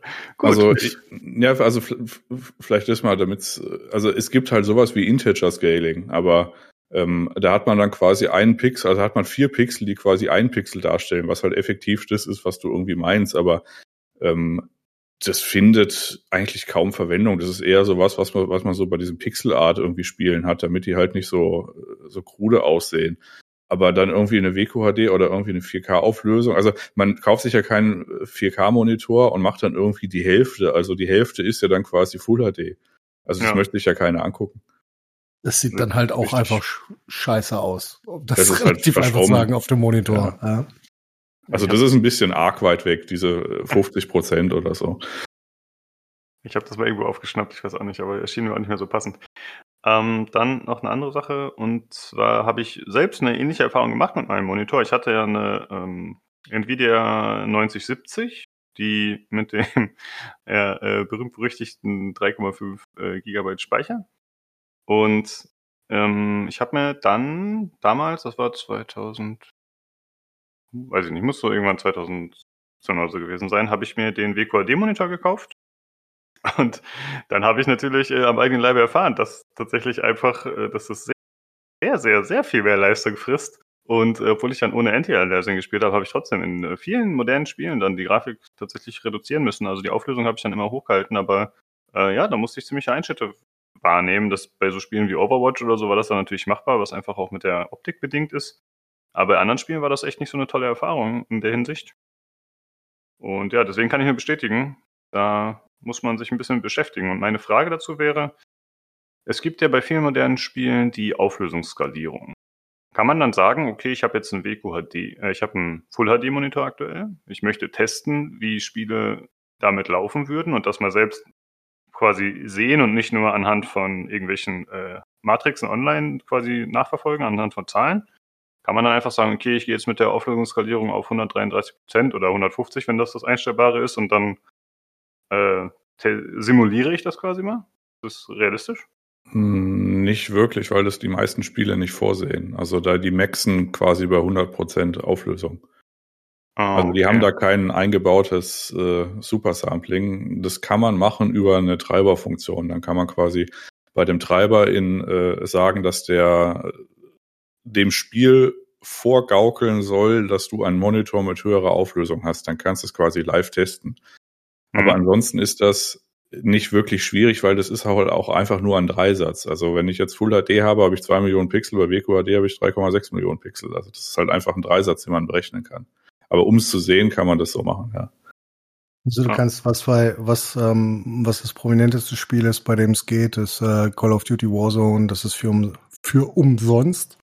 Äh, für Umme kannst du dir köstliche 180 Gigabyte runterladen und dort kannst du äh, bis zu 200 Prozent skalieren. Das ist nicht eins zu eins die Leistungsumsetzung, weil es halt äh, eine Softwarebasis ist anstatt eine Hardwarebasis, aber da kannst du es ungefähr sehen. Und da bei dem Spiel sieht halt auch 100 Prozent für mich jetzt rein optisch einfach schwammig aus. Das Spiel ist halt so programmiert, dass du es auf einer Kartoffel spielen kannst, in der du einen Stromstecker anschließt. Ähm, und äh, dementsprechend ist das da so ein bisschen zwar schwammig, aber dort kannst du zumindestens die Leistung einigermaßen einschätzen, wenn du in eine höhere, ähm, wenn du in eine höhere Skalierung gehst. Aber das ist auch nicht eins zu eins, um das ganz klar zu sagen. Mhm. Okay, gut. Und eine Sache wollte ich noch sagen, ich meine, das haben wir schon öfter hier gesagt, aber das ist halt auch immer alles sehr subjektiv. Ne? Also es gibt Leute, die nehmen Tiering schnell wahr, es gibt Leute, die nehmen Ruckler schnell wahr, es gibt welche, die äh, merken irgendwelche Schwankungen einfach bei den Bildfrequenzen oder nur 60 Hertz. Äh, ja, andere gibt's, denen, denen wird das nie alleine, auffallen. So. Alleine, ja. alleine die Bildqualität ist äh, deutlich, äh, deutlich subjektiv. Ich meine, ich bin ja großer Verfechter von Ultra Wide. Ähm, hab dadurch selbst mit einer 3090 äh, Leistungseinbußen, wenn ich Spiele extrem gut darstellen will und ähm, auf äh, 1440p interessiert mich dann einfach kein keine Kantenglättung mehr oder so. Das brauche ich dann, das nehme ich so nicht mehr wahr. Ähm, das mag ab 4K ähm, deutlich, deutlich besser aussehen, aber dort kannst du dann einfach ähm, solche Sachen für mich persönlich rausnehmen, die andere vielleicht in diesem Bereich deutlich brauchen. Deswegen ist das halt immer ein bisschen schwierig. Da kann ich Lukas nur beipflichten. Ja, also ich spiele in 1440p und ich spiele Immer ohne Kantenglättung, was aber ein bisschen den Grund hat, dass Kantenglättung halt je nach Qualitätsstufe oft das Bild auch äh, wieder unscharf macht. Und das stört mich und so nehme ich dann lieber so ein bisschen kleinere Kanten in Kauf. Aber ich habe einen 25 Zoll Monitor oder 24 und ich habe, ja, wie gesagt, WQAD, eine recht hohe Pixeldichte mit 110 oder so, glaube ich. Äh, das heißt, zumindest bin ich da ganz gut aufgestellt. Ja, es kommt auch immer darauf an, was das für, ein, für eine Kantenglättung ist. Also das heißt ja Anti-Aliasing. Und wenn du eine Kantenglättung hast, die post-processed ist, also sprich FXAA zum Beispiel, dann wird da im Wesentlichen das ganze Bild so ein Schleier drüber gelegt. Und das ist das, was du meinst mit unscharf. Mhm. Gibt dann noch so ein paar Advanced-Techniken, also TAA, also ja. Temporal Anti-Aliasing oder äh, weiß nicht, SMAA und äh, hast du nicht gesehen, dann fällt es, also dann wird das ganze Bild nicht, nicht so unscharf, sondern werden halt nur die Details quasi gepostet, dass du halt so, ein, so einen Zaun hast, der dann quasi keine Kanten mehr hat, aber das ganze Bild kriegt nicht so einen Unscharfschleier. Aber es kommt immer drauf an und je nachdem, was man da für eine Technik hat, ähm, so eine alte Implementation von SMAA oder so kann es auch mal sein, dass irgendwie die Framerate sich halbiert. Also weil da ja. einfach intern für eine, eine höhere Auflösung verwendet wird. Das kommt immer sehr auf die Engine und das Spiel an. Also man kann es mal ausprobieren, wie das halt so für einen ist, je nach Spiel in den Settings und dann halt immer mal hin und her schalten. Ja. Ja. Äh, ja gut, damit haben wir doch, denke ich mal, relativ viele Punkte abgehakt. Und äh, da haben wir noch ein paar kleinere Sachen aus der Community, glaube ich. Nö, wir gehen ähm, äh, in Cautious of Time. Ähm, würde ich sagen, erwähne ich zumindest nur noch, dass ähm, nachdem Intel jetzt Vorbestellungen offiziell für die 11er äh, äh, CPU-Serie annimmt, es äh, wirklich ordentliche Preisnachlässe auf die äh, äh, 10th Gen CPUs gab. Das sind bis zu 40 Prozent äh, bei einzelnen CPUs. 11.700, 11.700 K ist äh, zum Teil unter 200 zu kriegen.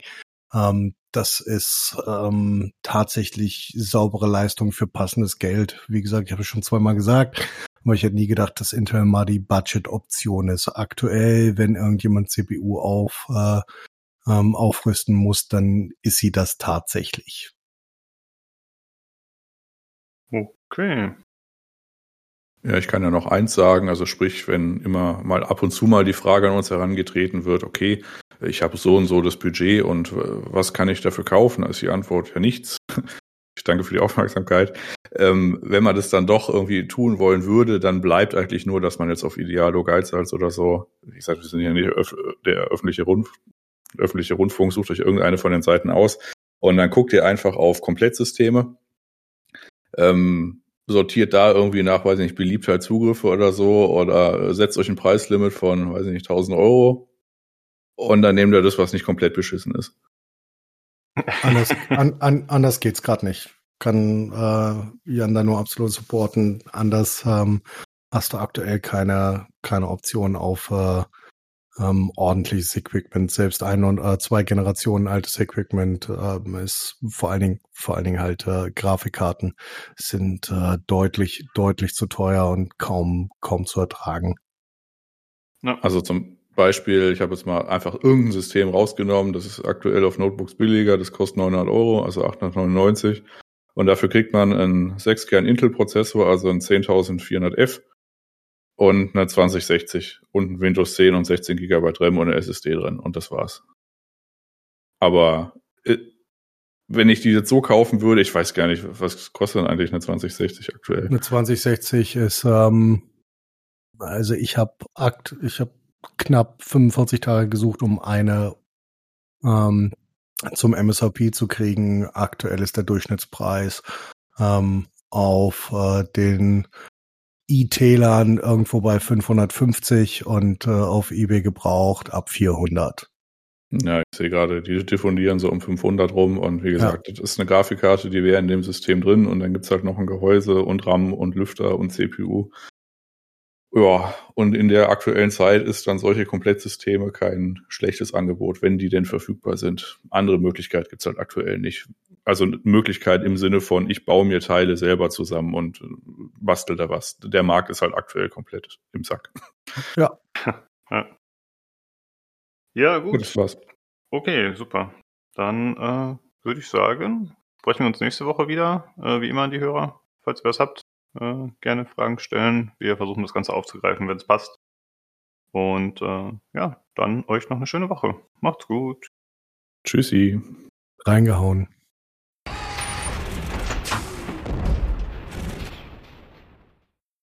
Jo, gut, dann machen wir weiter mit den Short News.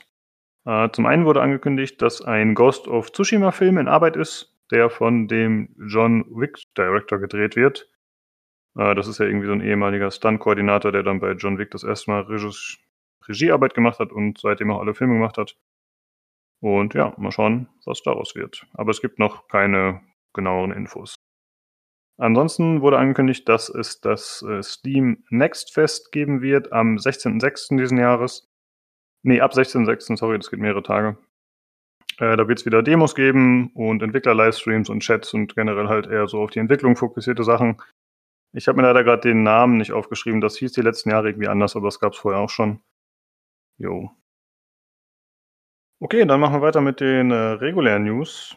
Und da gab es einiges zu Microsoft diese Woche. Äh, zum einen heißt Xbox Live ab jetzt Xbox Network. Äh, keine Ahnung, fand ich irgendwie ein bisschen komisch, dass sie sich quasi wie die äh, Konkurrenz benennen. Also äh, Xbox Live heißt ab jetzt Xbox Network. Sie haben sich da anscheinend ein bisschen bei äh, Sony orientiert, warum auch immer. Äh, ja, das nur als kleine Randbemerkung. Dann äh, machen wir weiter mit einem Gerücht, was tatsächlich sehr viele verschiedene äh, Newsseiten aufgegriffen haben, wobei die natürlich auch fleißig voneinander kopieren, so wie wir auch von denen was aufnehmen. Und zwar heißt es, dass Microsoft angeblich Discord kaufen will. Also das Tool, was wir immer fleißig bewerben, was wir nutzen für unseren Podcast-Server und wo wir auch aufnehmen zum Beispiel gerade. Und ähm, ja, angeblich hat Discord mit verschiedenen möglichen Käufern gesprochen, mit Interessenten. Und äh, Microsoft hätte angeblich 10 Milliarden US-Dollar geboten, was auf jeden Fall eine gute Summe ist für so ein Programm. Und ähm, ja, das würde, finde ich, schon so ein bisschen in die Politik von Microsoft reinpassen. Denn Microsoft hat ja in der Vergangenheit schon mit Discord zusammengearbeitet, in dem Sinne, dass sie, wenn man den Game Pass hatte, glaube ich, äh, Discord Nitro, also dieses Premium-Ding mit angeboten haben für eine gewisse Zeit, glaube ich, gratis. Drei Monate. Genau. Und wenn man jetzt diese 100 Millionen aktiven monatlichen Nutzer, die Discord hat, quasi an Microsoft binden könnte, das wäre für Microsoft wahrscheinlich schon eine aktive, äh, eine attraktive Sache, ne? dass man halt versucht, mehr Leute ins Ökosystem zu bekommen. Da haben wir schon oft drüber gesprochen, dass das immer hilfreich ist. Und deswegen ist es vielleicht gar nicht mal so unrealistisch, dass da irgendwas passiert. Ja, ich könnte mir eigentlich sogar vorstellen, dass man das Ding vielleicht mal voll in den Xbox-App voll integriert mal irgendwann oder sowas, weißt du? Dass man äh, mhm. die ganze Kladderadatsch äh, da wie reinpackt und sagt, hier könnt ihr eure Communities aufbauen. Ist alles schon da bei Discord quasi, was man braucht, ne? Die Channels zu kreieren, hast du nicht gesehen und machen wir auch ein laufende Band und äh, Chat-Systeme, Voice-Systeme, alles da, was man sich denken kann. Und schon ein Ökosystem mit, mit Bots, die man sich dazu läden kann, die auch hier ja fleißig nutzen bei uns, ne?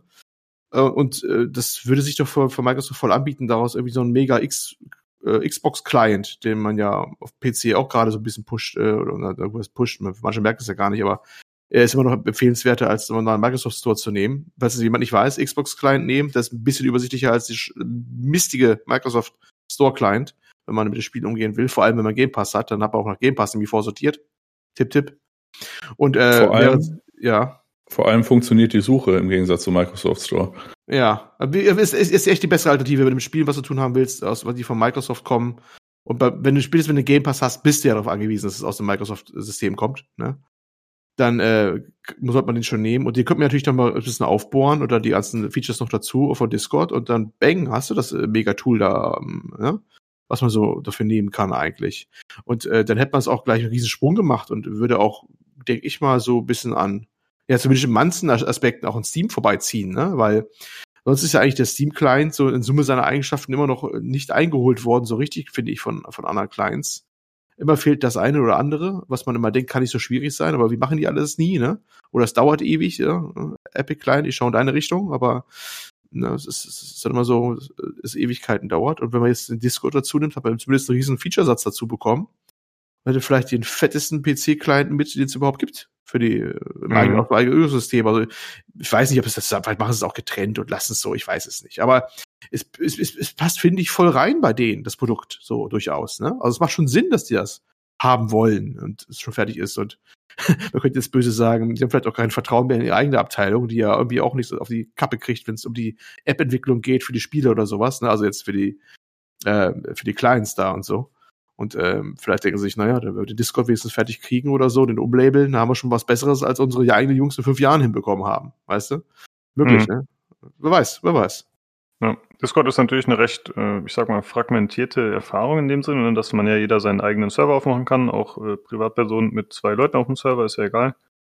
Und ähm, ja gut, aber Microsoft kann das wahrscheinlich schon irgendwie integrieren, dass sie da Features reinbringen oder da Werbung machen oder was auch immer oder einfach die Leute halt sich mit Xbox ID anmelden lassen oder so, dass man da halt irgendwelche Gewinne rauszieht für sich. Von daher möglich ist es auf jeden Fall, dass da was passieren wird.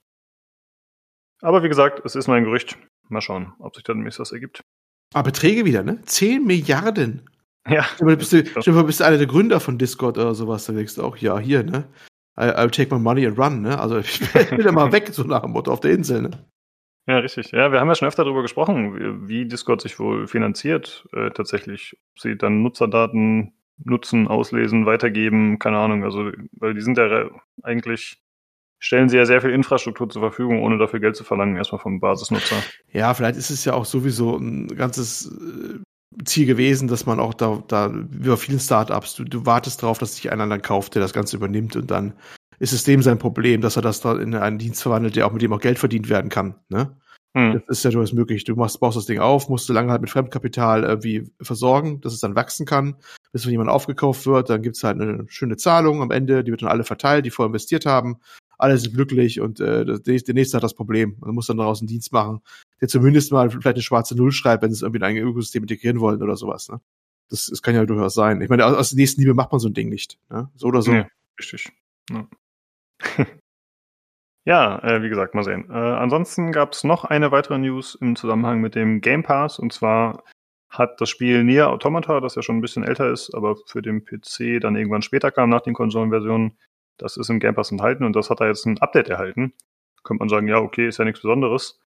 Aber das Spiel ist erst seit März diesen Jahres im Game Pass und die Steam-Version ist schon seit 2017 draußen. Und da warten die User seitdem auf einige Updates, die äh, ja zum Teil Bugs, fixen und zum anderen einfach PC-Optimierung enthalten sollen. Und das ist bis heute nicht gekommen, aber jetzt eben auf, äh, ja, auf dem Game Pass. Und äh, das gefällt natürlich vielen Nutzern nicht, gerade denen, die die Steam-Version haben, dass äh, auf einmal bei den anderen so ein Update erscheint, was sie dann nicht benutzen können. Und dementsprechend äh, ja, reagieren sie aktuell mit Review-Bombings für Nier Automata. Und ja, das ist natürlich äh, zumindest ein bisschen kritisch zu betrachten. Ne? Also jetzt ist die Frage, sagt man, ja gut, das ist halt äh, Microsoft, die da Geld reingesteckt haben, damit das Update kam? Oder sagt man, das sind die Entwickler von Nier Automata, die sich da äh, ja unrecht verhalten? Weiß ich nicht. Was ist denn ein Hintergrund? Weiß man eigentlich genaueres? War immer schon mal das Gerücht im Raum, dass es sogar ein frischer Port, ein neuer Port ist. Und deswegen, wenn Microsoft hat, gesponsert hat, dass man den nochmal neu portet, irgendwie die, die Ausgangsbasis für einen PC, können sie mitmachen, was sie wollen, so nach dem Motto. Aber äh, das, das ist schon, ist insofern eine bedenkliche Entwicklung, nicht nur, dass man Exklusivspiele hat, jetzt hat man auch Exklusiv-Patches, ne? Oder Exklusiv-Ports oder so. Das wird noch komplizierter als sonst. Mhm. Muss man sich Ja. mal reinziehen, ne? Das ist ja eigentlich gewohnt, dass man auf allen Plattformen, vielleicht manchmal nicht zeitgleich, und wir haben auch schon diese Zeit, äh, zeitlichen Exclusives und sowas, äh, von all, aber allen das Gleiche dann irgendwie eigentlich hat. Und wenn es jetzt auch noch losgeht, dass du das gleiche Spiel in unterschiedlichen Versionen hast, obwohl die Plattform eigentlich die gleiche ist, nämlich PC in dem Falle, dann wird's aber wild. Ne? Dann, wird's, dann blickst du manchmal gar nicht mehr durch. Das heißt, du bekommst dann äh, eigentlich das, eigentlich das identische Spiel, aber die halt nicht so ganz identisch, weil das andere ein anderer Patch-Level oder vielleicht sogar ein anderer Port ist oder so als das andere. Das ist schon hochgradig verwirrend. Das ist ein anderer Port. Also Nier Automata kam 2017 raus, da habe ich es auch gekauft. Für Microsoft Windows und PS4. Und der ursprüngliche Steam-Version ist eine PS4-Port. Und ein Jahr später kam es 2018 für die Xbox One und das, was jetzt im Game Pass ist, ist ein Xbox One-Port, also ein Port von der Xbox One-Version. Aha. Ja gut, aber die scheint ja auch nochmal optimiert geworden zu sein für den PC dann extra, ne? Heißt das, dass Microsoft da auch die Rechte dran hält an den Port oder wie ist das zu verstehen? Dass sie sagen können, halt, den kommt nur bei uns hier auf Xbox raus, weil Xbox ist ja wie gesagt auch deren Markenname für die PC-Releases quasi auch, ne? Das pushen die ja ganz hart, dass das alles Xbox ist, egal ob du eine Xbox hast oder nicht. Was bei deren Store praktisch rauskommt, an Spiel ist, ist dann halt eben Xbox sozusagen. Ne? Das ist ja schon längere Strategie. Und äh, das haben die da Rechte dran, dass sie sagen können, nee, nee, nee, das braucht auch Steam gar nicht mehr ankommen. Die haben gar nicht das Recht dazu, den, den Port zu machen. Da gibt's einen anderen Port für. Das ist dann deren Problem. Naja, das Mhm. wird äh, vertraglich geregelt sein. Sorry, Ron. Ja, die, nee, die genauen Hintergründe weiß ich jetzt nicht, aber damals quasi, bei, als die Steam-Version rauskam, gab es ja die Möglichkeit noch gar nicht, weil es diese Xbox One-Version halt noch gar nicht gab. Ich weiß Ja. nicht, wie viele Learnings die dann in diesem Jahr dann auch gemacht haben und äh, gut, jetzt ist halt ein anderer Aber, aber Port. was, ja, aber was hindert die denn daran, zu sagen, äh, auf Steam hauen wir jetzt auch diesen Port raus? Weißt du? Also wer hat die Rechte, wer hat die Finger drauf? Die können ja auch Mhm. sagen können, hier gibt's ein Update, vollumfänglich, äh, ist halt äh, andere Basis und ist jetzt von Xbox, aber es kann euch PC-Spiel ja wurscht sein, wo das Ding ursprünglich herkommt. Wenn es besser ist, ist es besser. Ihr habt nur mal ein schickes Update nochmal und es ist wesentlich besser als vorher. Freut euch nach all den Jahren, gibt's nochmal einen richtig geilen Port, hier fertig aus dem aus. Aber gibt's ja nicht, ne? Diese rühren quasi weiter auf den alten Port rum, während im, im äh, Xbox äh, Store oder Game Pass, ich weiß gar nicht, wird das Ding auch richtig verkauft mit dem neuen Port? Kann auch sein, ne? Außerhalb des Game Passes? Wurscht, weiß ich nicht. Aber äh, dass man sagt, nee, den gibt's nur hier, ne? Das ist ja schon eine komische Entwicklung. Ja, da kann man halt nur mutmaßen, ne? ob jetzt äh, Microsoft da irgendwas für gezahlt hat, damit das eben im Game Pass kommt und dann in einer verbesserten Version oder ob der Entwickler sagt, okay, das basiert auf der Xbox-Version und das wäre jetzt zu kompliziert, das Ganze für diese ursprüngliche PC-Version wieder zu porten oder ob die sagen, nee, es lohnt sich schlicht nicht. Das heißt, zu porten? Was müssen die denn porten? Die müssen doch nichts porten. Das, ist, das, das Ding ist doch, äh, jetzt, ist doch die neue PC-Version quasi. Die kannst du wahrscheinlich genauso rappen und in Steam-Dings packen und da da publishen. Das ist doch kein Unterschied. Ach so, du meinst quasi komplett die Version ersetzen. Also ja, ja, klar. Als austauschen. Ja, gut, okay, ja. das kann natürlich sein, ja. Oder, oder alternativ, es gab da auch mal so Sachen wie, dass man dann irgendwie dann, äh, äh wer, wer unbedingt wollte, konnte dann auch die alte Version, ich weiß gar nicht, es gab aber Beispiele, da hast du dann zwei Versionen im Steam Store gehabt. Wie quasi wie, wie ein, äh, ein Original und ein Remaster. Also bis ist es doch hier auch. Du hast dann, wenn du unbedingt willst, weil die Spielstände inkompatibel werden oder irgend so ein Mist, dann sagst du ja, hier äh, habt ihr noch die, den originalen Port von damals und hier habt ihr halt noch parallel mit leicht abweichenden Namen im Store den, den neuen, wenn ihr den, den ne, wenn der, alt, der neuen nicht gehen sollte, habt ihr den alten aber immer noch parallel und fertig, ne? So nach dem Motto, aber das haben sie ja nicht gemacht. Ja. Nee, da ist noch nichts bekannt tatsächlich. Warum, wieso, weshalb. Ähm, Jan, wie sieht es aus? Hast du denn schon deine Pflicht erfüllt und ein äh, schlechtes Review verfasst jetzt als Konsequenz bei Steam, wenn du das doch gekauft hast? Nö, weil ich hatte ja auch keine großen Schwierigkeiten, das Spiel durchzuspielen. Also das war ja funktional. Ja, okay, ich habe mir fast gedacht, dass du sowas nicht machst. Ja, ich habe nur gerade mal geguckt, also sprich dieser Port, dieser neue, das ist jetzt von einem Entwickler QLOC gemacht worden. Und logischerweise dann nicht der initiale Port, aber ja gut, wie das jetzt genau dann rechtlich ist, wahrscheinlich Aha. nicht so weit, nicht so richtig. QLOC oder QLOC, äh, die kennt man vom Port von Cyberpunk 2077 äh, für Stadia.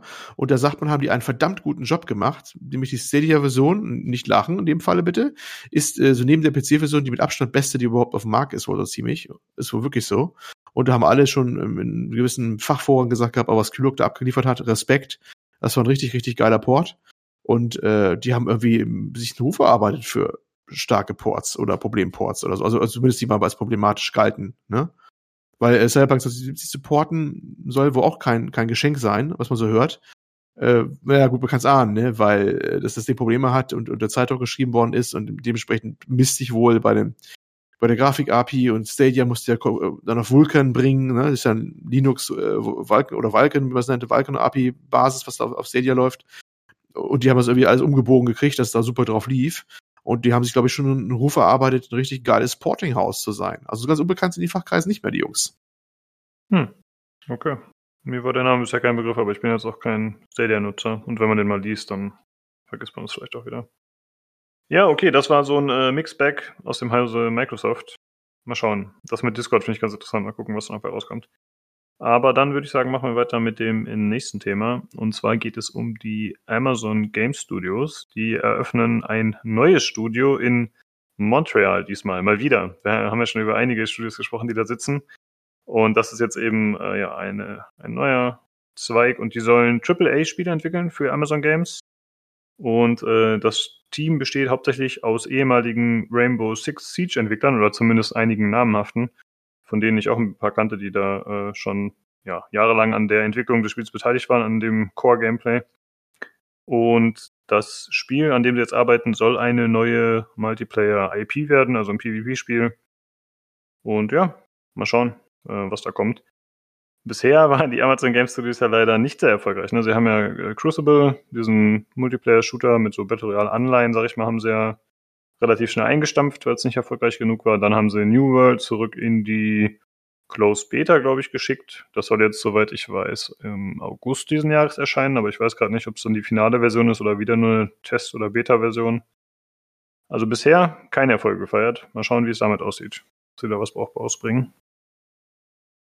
Hm, erstaunlich, dass sie noch nicht Lust verloren haben. Also Amazon ist ähm, da ganz anders als Google, die ja dann spontan die Lust am eigenen Studio da verloren haben, ne? Und dann zugemacht haben, den ganzen Laden. Oder mehrere. Ähm, obwohl sehr ähnlicher Hintergrund, ne? Also die Google Studios haben sich auch aus einem gewissen Teil von Ex-Ubisoft-Leuten gespeist. Ich glaube, wenn das Montreal kommt, ist die Wahrscheinlichkeit eh groß, dass da alles Mögliche aus, aus der kommt. Aber ich glaube, ja, ich weiß gar nicht, wo saßen eigentlich die Google Studios? Nicht, nicht in Kanada oben, oder? Ist aber das auch egal. Aber die hatten auf alle Fälle auch, da war ja die Jet Raymond da und die hat, glaube ich, auch ganz viele Leute mitgebracht, die bei Ubisoft mal waren. Das weiß ich jedenfalls, dass auch da ein paar viele Ubisoftler reingingen und dann haben die auch da ihren Job verloren. Und äh, es ist immer so, dass viele, die irgendwo hinwechseln, die kommen von Ubisoft. Und wenn du Montreal bist, dann sowieso. Naja, kein Wunder. Ne? Und Montreal ist ja irgendwie so eine, ich weiß nicht, ich weiß nicht, wie die mit ihren Fördergeldern umgehen, aber die äh, klingt immer so nach, wir will noch mal, wir noch nicht. Also die ganze Gegend lebt, lebt ja gefühlt von Videospielen mittlerweile oder sowas. Ich, ja, das ist krass, ne? Das ist sehr krass. Und wundert mich gar nicht, dass da dann viele Ex-Ubisoftler dabei sind, aber dass die immer noch Geld raushauen bei Amazon dafür, weil äh, bisher ist ihre, ihre, ja, ihre Erfolgsbilanz, ist die überhaupt vorhanden? Kann man das ernsthaft sagen? Nö, ist nicht. Eigentlich nicht. Also, wie dieser Kubikel ist gar nicht erst raus, oder nee, war da draußen, ist dann wieder, wieder eingestampft worden. So. Crucible. Ähm, Crucible, ich kann es eben, äh, naja, wie, das Ding, das, das Dingen halt, ne? Das ist dann gleich wieder eingestampft worden. Ähm, dieses neue Lost, Lost World, oder was? New World. New World. New World ist jetzt drei, gefühlt 30 Mal umgebaut worden und immer noch irgendwie in der Vorabversion und nicht offiziell erschienen. Das ist MMO. Äh, und diese Suze Tour, wie das heißt, das Rennspiel, war jetzt nichts Berühmtes. Ach so, Grand so, Tour? Ist Grand Tour, ja, ja, ah, genau. Ah, okay. So. Mhm. Und ich glaube, das, das war's doch, oder? Mehr haben die auch nie rausgebracht, ne? Oder gemacht oder angefangen. Nee, ich glaube schon, ja. Also mehr habe ich gerade auch nicht im Kopf. Ähm, ja, ich meine, wir haben ja schon mal drüber gesprochen. Sie haben halt wirklich jede Infrastruktur zur Verfügung eigentlich, die sie brauchen. Ja, mit Twitch, mit Serverarchitektur, mit äh, sehr viel Geld, weil Amazon, also eigentlich haben sie wirklich alles, aber bisher hat es nicht gereicht. Man muss ja, halt das, ja. Haben wir schon drüber gesprochen, ne? Es, es, es mhm. Geld alleine reicht nicht. Da gehört ein bisschen mehr dazu. Da müssen ein paar fähige Leute in der richtigen Position äh, sein, die noch alle zusammenarbeiten, dass die richtig untereinander greifen.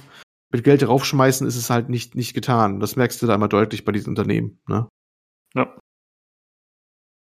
Jo, gut, dann machen wir noch weiter mit einem anderen Thema. Das sind eigentlich nur ein paar Ankündigungen, die wir jetzt mal als ein Thema zusammengefasst haben. Äh, ich würde die mal runterrattern. Wenn ihr da irgendwas habt, dann schreit rein. Und zwar wurde zum einen angekündigt äh, Shadow Tactics Ico's Choice. Das, äh, ja, Shadow Tactics kennt man ja schon hier von, ich glaube, dem Hamburger Studio Mimimi Productions. Also Echtzeit-Taktik. Und jetzt ist eben der neue Teil ist ein Standalone-Add-on. Das soll sechs bis acht Stunden lang werden ungefähr und soll für PC erscheinen gegen Ende des Jahres. Dann wurde angekündigt äh, Isonzo, äh, beziehungsweise das nennt sich, äh, zumindest auf den Werbeplakaten steht da immer World War One Isonzo Italian Front, also wie der Name schon sagt, spielt es halt an der italienischen Front im Ersten Weltkrieg. Und das Ganze ist ein Multiplayer First-Person-Shooter im bergigen Gelände. Das scheint tatsächlich so ein bisschen das Feature zu sein, dass es eher ja, weiter oben spielt. Und das Release soll dieses Jahr noch sein. Wann genau, ist nicht klar. Für PlayStation 5, Xbox und PC. Und jo. die Entwickler haben auch schon ähnliche Spiele gemacht, äh, wie Verdun und Tannenberg. Hm? Richtig. Äh, kurze Korrektur noch. Mimimi Games ist in München, nicht in Hamburg, aber hm. ganz, ganz guter Versuch, Lukas. Äh, nee, ähm, was äh, das angeht hier mit Isonzo, äh, ja, die haben irgendwie ich weiß gar nicht mehr, wie, das Studio eigentlich hieß, die haben ja ihre Heil gefunden, offensichtlich in diesen Weltkriegs 1-Themen, ne, mit, mit der Dörr damals schon. Äh, mehr so realistisch, mehr eher langsam wohl und, äh, ja. Und äh, Tannenberg war der Nachfolger davon, also Verdun klar Westfront, äh, Tannenberg äh, Ostfront, im Ersten Weltkrieg wohlgemerkt, ne, da hat es auch eine West- und Ostfront gegeben. Ähm, und Isonzo, äh, klar, das ist dann der Krieg an den Alpen, ähm, Österreich, äh, ja, Österreich-Ungarn, ne? Kaiserreich, Österreich-Ungarn äh, gegen Italien in der, in der Alpenfront. Ähm, so ist halt gerade die Schlachten, so waren halt da ganz äh, stilgebend. Und es soll wohl diesmal mehr um Vertikalität auch gehen. Das war eine Schlacht im Gebirge, wo man da auch von oben nach unten und anderweitig gekämpft hat. Und äh, bis heute, wenn man da in der Gegend war, weiß, dass da einige Passstraßen noch bis heute auf den Nachschubwegen basieren, die da damals waren, die man da an Fels gesprengt hat und gebaut hat, mit Riesenaufwand übrigens, mit gigantischem Aufwand, wenn man die Geschütze transportieren konnte. Ja, also sie haben sich eine interessante Epoche ausgesucht, aber ich glaube, das ist schon sehr speziell. Böse Zungen haben behauptet immer, ja, das ist da wieder mal so ein Spiel, wo dann nachher auf einer Map wieder 13 Leute spielen weltweit oder so, weil ich weiß nicht, aber anscheinend scheint immer Leute zu finden, die das dann auch kaufen. Es werden sich schon den dritten Nachfolger produzieren.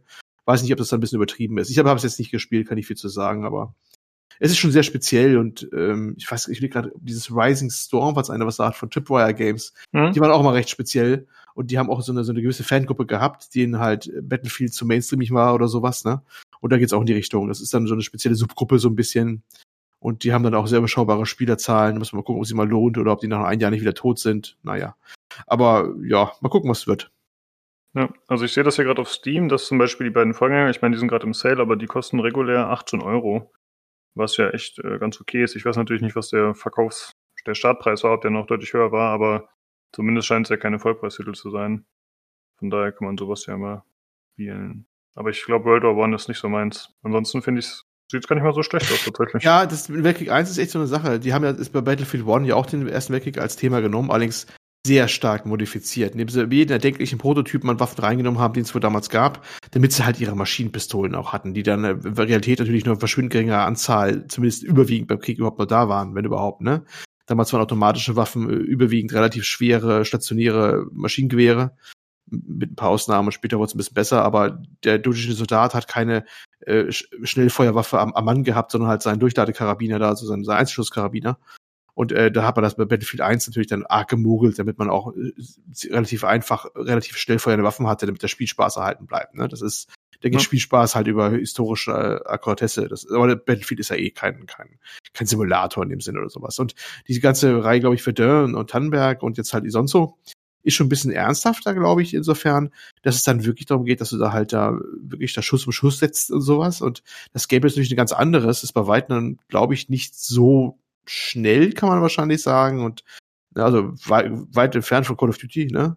Mhm. Sondern da musst du wirklich, also du kannst dir vorstellen, wenn du da auf jemanden schießt und du musst jeden äh, Schuss musst du einmal erstmal da durchladen, ne? Ähm, dann ist das natürlich schon recht anstrengend und spielt sich ganz anders, als wenn du da mit einem Sturmgewehr dann erstmal deine mindestens fünf bis zehn Schusssalven abgeben kannst, ne? Das ist ein ganz anderer Schnack. Und wenn es auch wahrscheinlich so eher so läuft, dass jeder Treffer auch tödlich sein kann oder so, das weiß ich gar nicht mehr. Also ich habe zumindest mal mitbekommen, dass es so sein soll. Man möge mich korrigieren. Aber es ist ein ganz anderes Spielen als jetzt bei, bei den Battlefield-Reihe. Ja. ja, ich würde auch eher denken, dass das für so einen Multiplayer-Shooter eher eine entschleunigte Erfahrung ist. Ja, gut. Und äh, was noch angekündigt wurde, ist Total War Rome Remastered. Äh, also der, den zweiten Teil gab es ja schon, Total War Rome 2 vor ein paar Jahren und der andere Teil ist ja echt schon relativ alt, früher 2000 oder so tippe ich mal, ich weiß gar nicht mehr genau. Und der enthält äh, beide DLC, die damals erschienen sind, also Alexander und Barbarian Invasion. Das Spiel soll kommen am 29.04.2021. Und die Besitzer, die das Original bereits auf Steam haben, bekommen für einen begrenzten Zeitraum 50% Rabatt, was ich eine ganz coole Aktion finde. Und es ist so, dass die, äh, dass das Spiel erstmal von Steam jetzt entfernt wurde tatsächlich. Ähm, angeblich, um dem anderen besseren Spot zu geben. Aber wenn ich jetzt drüber nachdenke, hat es vielleicht doch einfach damit zu tun, damit sich nicht jeder noch die 50% Rabatt einstreicht. Äh, aber es ist auch so, wenn man das Spiel kauft und das Original noch nicht hat, dann bekommt man das Original dazu dann tatsächlich. Und äh, die Entwickler, wie die das immer machen von Total War, haben ein ganz cooles FAQ veröffentlicht, wo da nochmal Details drinstehen äh, zu Technik und was da genau für Inhalte drin sind, welche Völker und so. Äh, das verlinken wir mal, da kann man auf jeden Fall reinschauen. Da ist eigentlich alles ganz gut beantwortet. So, Jan, ist denn irgendeins von den Games für dich attraktiv oder sagst du, nee, will ich alle nicht spielen? Ich habe die meisten schon wieder vergessen. Äh, Nein, tatsächlich nicht. Sehr gut. Ja. Nee, ich glaube, für mich ist eigentlich dabei. Also ich finde, äh, Total War finde ich tatsächlich relativ cool. Aber da habe ich schon mal erzählt äh, von, von dem doch deutlich zugänglicheren wahrscheinlich, von dem Warhammer 2. Und selbst das ist eigentlich nichts für mich, obwohl ich es cool finde an sich.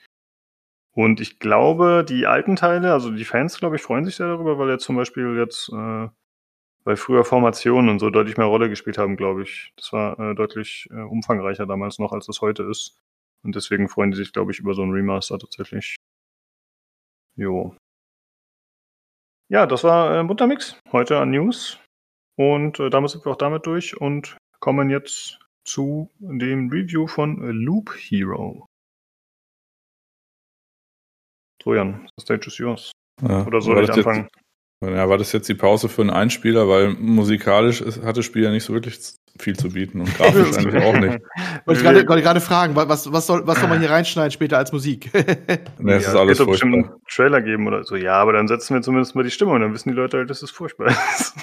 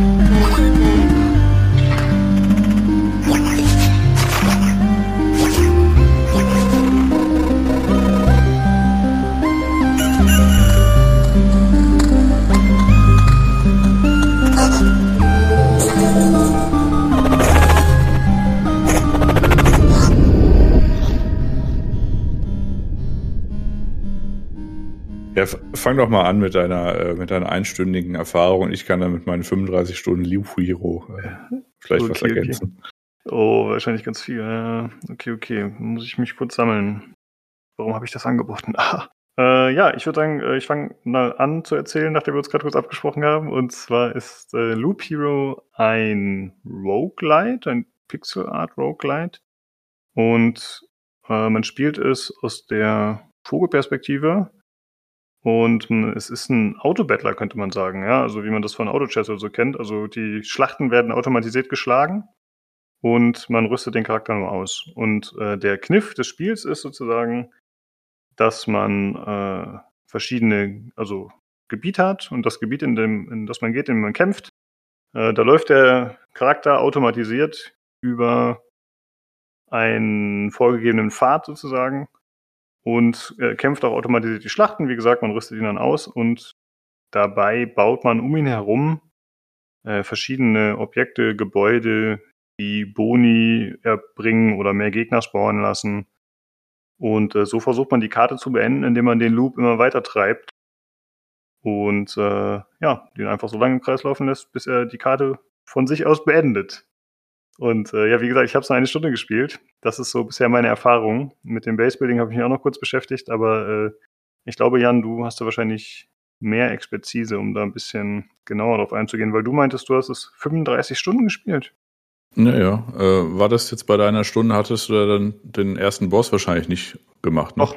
Also ich habe ihn nicht geschafft, genau. Also ich habe bis zum ersten Boss gespielt, bin dann gestorben, wie es wahrscheinlich vorgesehen war bei dem Boss, denke ich mal. Und dann bin ich noch kurz in das Dorf reingegangen, habe da ein, zwei Sachen gebaut und dann habe ich aber nicht mehr weitergespielt. Ja, okay. Ja, die 35 Stunden, die relativieren sich auch so ein bisschen, weil ähm, du hast ja gerade schon gesagt, es ist im Wesentlichen ein, ein Idle Game Plus. Also sprich, äh, man guckt einfach nur einem Männchen zu, was im Kreis läuft und gegen äh, Leute kämpft auf Basis der Werte der Gegenstände, die du ihm gibst und diese Umgebung, die du dem Männchen gebaut hast. Und dein Ziel ist es quasi, den Loop so zu bauen, dass das Männchen es gerade noch schafft.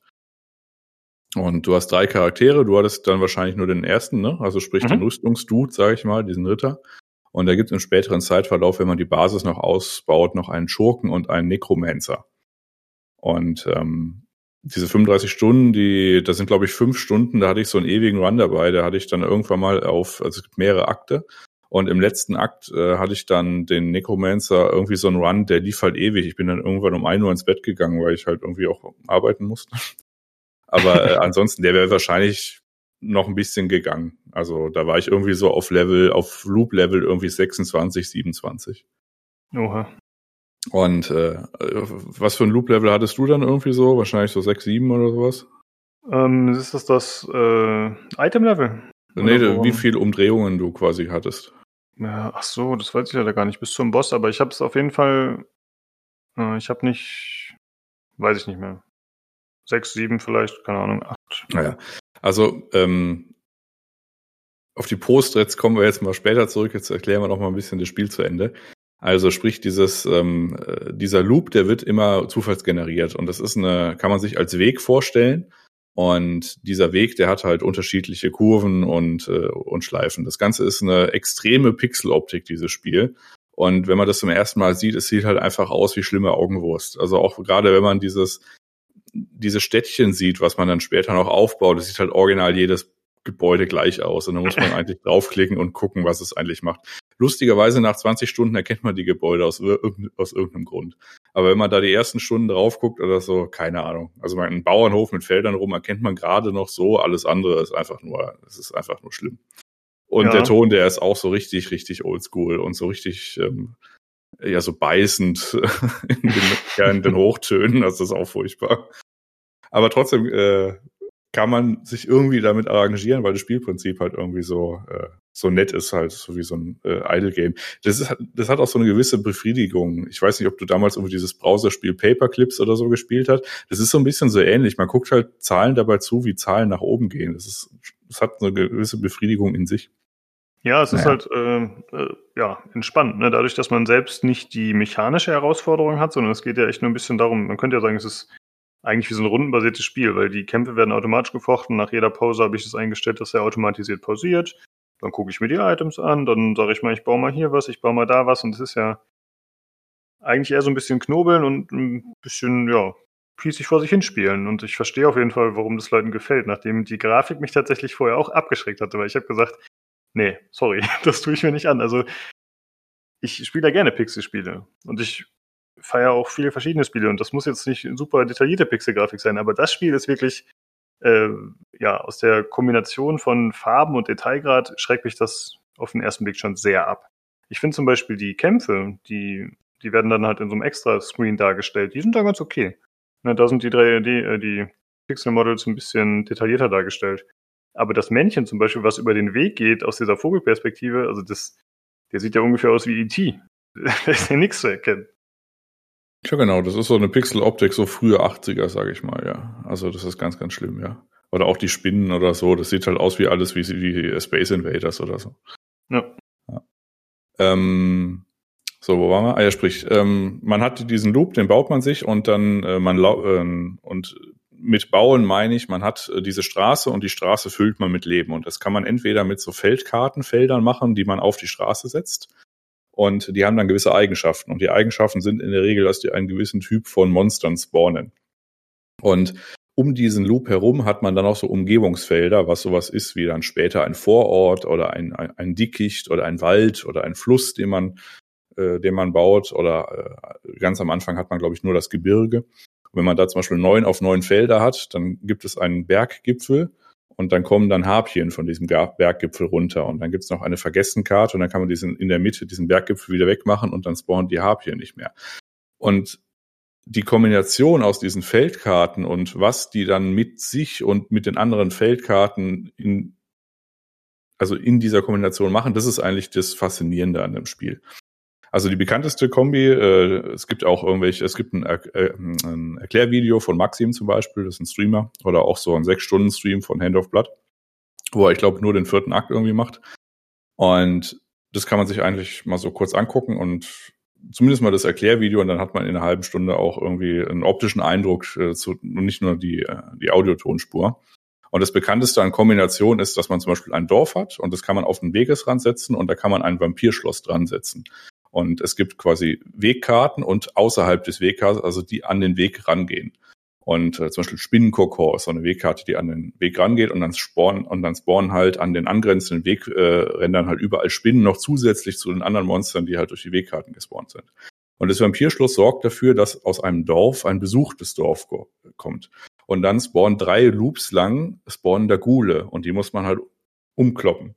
Wenn man das aber geschafft hat, dann einigen sich die Vampire mit den Dorfbewohnern und dann kommt das Land des Grafen. Und dann heißt es, das Dorf gedeiht unter dem Schutz des Vampirs und seine Bewohner sind sehr großzügig. Und jedes Dorf spawnt, also beziehungsweise macht einem eine Quest und dann gibt es quasi ein besonders starkes Monster. Also ein Monster wird zufällig ausgewählt und das wird dann besonders stark und dafür gibt es dann quasi beim nächsten Loop, wenn man durch das Dorf wiederkommt, eine besonders tolle Belohnung. Hm. Und ähm, oder zum Beispiel, es gibt einen Hain und dann gibt es eine, eine Wegrandkarte, das ist quasi der Bluthain und der sorgt dafür, dass man die Monster nur bis 15 Prozent runterkloppen muss, weil dann sorgt der Hain für den Rest, weil da äh, kommt quasi der Bluthain von unten und reißt das Monster in die Tiefe. Und das ist quasi eine, äh, äh eine HP-Reduction von den Monstern. Hm. Ja, das und, äh, ja. scheint ja sehr schnell sehr in die Tiefe zu gehen. Ne? Also das äh, scheint mhm. doch deutlich krassere Mechaniken zu haben, als man das so auf den ersten Blick, wie ich jetzt in der Stunde überhaupt erfassen kann. Äh, das kommt ja wahrscheinlich aus mit Erfahrung, weil ich vermute mal, das, was du gerade erzählt hast mit dieser, mit der Vampir-Siedlung, sag ich mal, mit den Gulen und dann eben diesem Grafen, das erklärt einem das Spiel wahrscheinlich nicht. Ne? Das kommt man wahrscheinlich drauf, wenn man spielt oder sich eben irgendwelche Tutorials oder so anschaut, oder? Äh, genau, entweder Tutorials, wobei ich davon abraten würde, weil der Spaß von dem Spiel ist tatsächlich, also du machst ohnehin nicht sonderlich viel mhm. in dem Spiel. Du guckst dir das halt an und der Spaß in dem Spiel, der kommt auch, oder kam zumindest für mich primär dadurch, dass ich halt quasi rausfinden wollte, okay, was, was, was passiert denn, wenn ich jetzt einen Fluss neben ein Weizenfeld mache? Die Antwort ist nichts, aber man hat es halt versucht. Ne? Oder ja. zum Beispiel ein Fluss neben einem Schlachtfeld ist dann wieder ein Schiffswrack, was dann wieder was anderes macht. Und, und, wird das einem dann detailliert, äh, also wird das einem das aktiv wirklich dann angezeigt, also mit einem Prompt oder so, irgendein Fenster, das sich öffnet, okay, jetzt ist hier das und das passiert, oder musst du wirklich die Felder im Auge behalten und gucken, ob sie sich wandeln? Äh, du musst die im Auge behalten. Also sprich bei meinem ersten Beispiel mit dem Dorf ist es so, wenn du da quasi ein Vampirschloss an das Dorf setzt oder das Dorf ans Vampirschloss, dann blinkt es so hin und her. Also das mhm. heißt, das ist dann schon ein Indiz, dass da irgendwas sich verändert. Ähm, ansonsten wenn man das jetzt nicht darauf achtet, dann kann man aber mit der Maus drüber hovern und dann erklärt einem das Spiel, was es ist. Also zum Beispiel, mhm. ähm, vielleicht das noch und äh, dann wollen wir nicht da äh, mehr Felder äh, quasi spoilern. Äh, zum Beispiel ein Schlachtfeld. Das ist ähm, von der Beschreibung her, es riecht nach Blut und Stahl. Und dann ist die nächste Beschreibung, bringt zu Beginn jeder Schleife eine Truhe hervor. Also das ist das, was Felder typischerweise machen. Also ab einem gewissen, also äh, ab einem neuen Tag oder ab Beginn einer Schleife spawnen halt Monster oder halt Gegner. Und die zweite Beschreibung ist, Gegner auf angrenzenden Felder können Geister werden. Also das heißt, wenn ich zum Beispiel eine Wegeskarte an dem Schlachtfeld Einwirkungsbereich, also diesen Wirksamkeitsbereich habe und der Gegner ist tot, dann gibt es eine gewisse Chance, einen Geist zu bekommen. Und wenn der Geist stirbt, dann hat er auch nochmal eine Chance, einen weiteren Geist zu bekommen. Und das ist dann die Urmaterie, die man auch wieder als Ressource braucht. Also insofern ist es schon dann sehr komplex irgendwann. Ähm, man muss nicht sich aber nicht wirklich damit beschäftigen, weil das kommt so nebenbei. Das ist halt auch mehr oder weniger zufällig. Du brauchst ja, also da, dir sagt das Spiel jetzt nicht, ja, du brauchst jetzt aber hier diese Urmaterie, die brauchst jetzt irgendwie 20 Mal und deswegen muss man da gezielt drauf spielen. Wenn du einfach mehr oder weniger wahllos so ein paar Sachen äh, hinmachst, du bekommst dann später noch deine Taktik, also sprich deine, äh, deine Schleife, die quasi so ein, ähm, du hast dann quasi so deine, ähm, deine Lieblingsanordnung von äh, Feldern. Also zum Beispiel, man kann jetzt irgendwie das Dorf an der Kurve am äußersten Punkt setzen, dann das Vampirschloss, davor dann die Ruinen, weil die Ruinen schießen quasi auf dem, also die bringen so Würmer hervor, die guten Loot haben, aber die schießen quasi im angrenzenden Feld auf einem und dahinter dann ein Sumpf und dann ein Bluthain und dann äh, und so weiter und so fort. Also das wird dann schon relativ komplex und das ist auch blöd zu beschreiben. Das ist auch in einem Video blöd zu beschreiben. Aber der Spaß an dem Spiel ist es dann, diese perfekte Kombination herauszufinden an der Anordnung von Feldern, wie die halt anzuordnen sind, damit der Loop halt möglichst einfach ist, aber man trotzdem die Felder durchläuft, um halt die Ressourcen zu bekommen. Ja, ich denke mal, das wird auch mit der Zeit und ist ja in anderen Spielen auch so, dass man mit der Zeit einfach ein Auge dafür entwickelt, wenn man die lang genug spielt, okay, was ist jetzt hier eine sinnvolle Kombination? Also wenn man, keine Ahnung, 30 Stunden Civilization gespielt hat, dann weiß man auch, okay, äh, ich muss hier, was weiß ich, meine ähm, Bibliothek neben die Berge bauen, das bringt mir Boni, blablabla, und das ist hier auch so. Ne? Man muss halt wahrscheinlich einfach ein bisschen diese Muster erkennen und dann kann man wahrscheinlich auch relativ effizient schnell gute Sachen bauen. Genau. Und um das eine Beispiel jetzt äh, zu beenden, also sprich dieses Blut, äh, dieses Schlachtfeld, was ich da gesagt hatte, wenn man dann Fluss nebenbaut, dann gibt es ein Schiffswrack und äh, da ist die Beschreibung, Handelsschiffe fallen dem Expansionsdrang der Fischmenschen zum Opfer. Und die Beschreibung weiter ist dann, bringt einmal pro Schleife eine Sirene hervor. Und der nächste Punkt ist, bringt einmal pro Schleife eine Truhe hervor, ohne Nachahmer. Und die dritte Beschreibung ist, Gegner auf angrenzenden Feldern können Geister werden. Also sprich, das ist dann quasi ein äh, Schlachtfeld plus sozusagen. Das ganze Spiel hat zwei Ebenen. Die zweite Ebene, die wir noch gar nicht gesprochen haben, ist das Dorf im Hintergrund. Also das alles, was wir jetzt beschrieben haben mit diesem Weg und diesen Feldkarten und diesen äh, dieses Ansinnen, dass man quasi diese Feldkarten so setzt, dass man diesen Loop halt schafft und man endet auch den Boss schafft und dann kann man, wenn man den Boss geschafft hat, kann man auch diesen Loop dann weitermachen. Wie gesagt, dieser ewige Loop mit meinem Necromancer bis irgendwie 27 oder so, wo ich ins Bett gegangen hab, äh, bin. Und man hat im Hintergrund, äh, und, und das, was wir gerade gesagt haben, das ist die Expedition.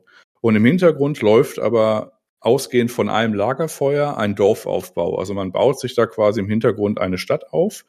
Und ähm, dadurch schalten sich auch die Karten frei. Also alles, was ich gerade gesagt habe mit, ähm, ähm, dass es halt irgendwie komplex ist mit diesen ganzen Karten und so weiter, das baut sich erst langsam auf. Also man startet mit einem überschaubaren Set an diesen Feldkarten und erst wenn man sein Dorf nach und nach aufbaut, also man muss da irgendwie die Zuflucht der Schurken zum Beispiel setzen und dann wird erst die zweite Charakterklasse freigeschaltet oder den Friedhof und dann wird erst der äh, der Necromancer freigeschaltet und so weiter und so fort. Und so viel äh, gibt's dann halt immer Häuser, die man weiter halt ausbauen kann. Oder zum Beispiel ähm, Häuser der Dorfbewohner an sich und die sorgen dann dafür, dass man äh, zum Beispiel Möbel mitnehmen kann. Also man hat quasi bon Boni oder Boni-Gegenstände, ähm, das kommt dann erst später, ist aber auch nicht so wirklich relevant. Man kann da ein bisschen drauf gehen, aber es ist eher so nice to have, als ob es jetzt irgendwie game changing ist.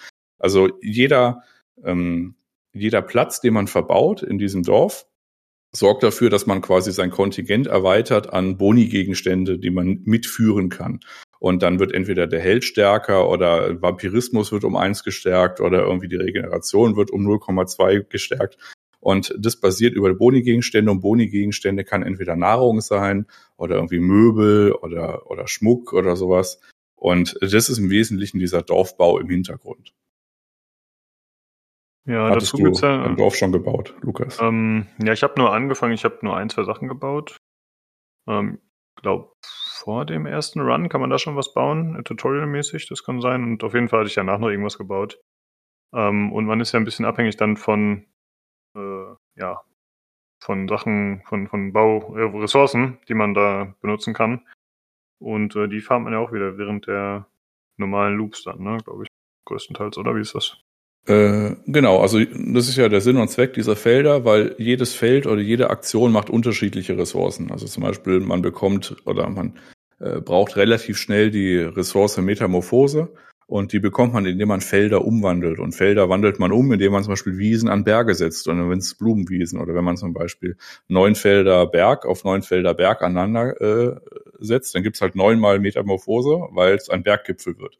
Wenn man dann eine Vergessenkarte, das was ich ganz am Anfang gesagt habe, quasi wieder auf den Berggipfel macht, dann wird es wieder zurücktransformiert und dann kann man es nochmal transformieren und dann kriegt man halt nochmal diese neuen Metamorphose.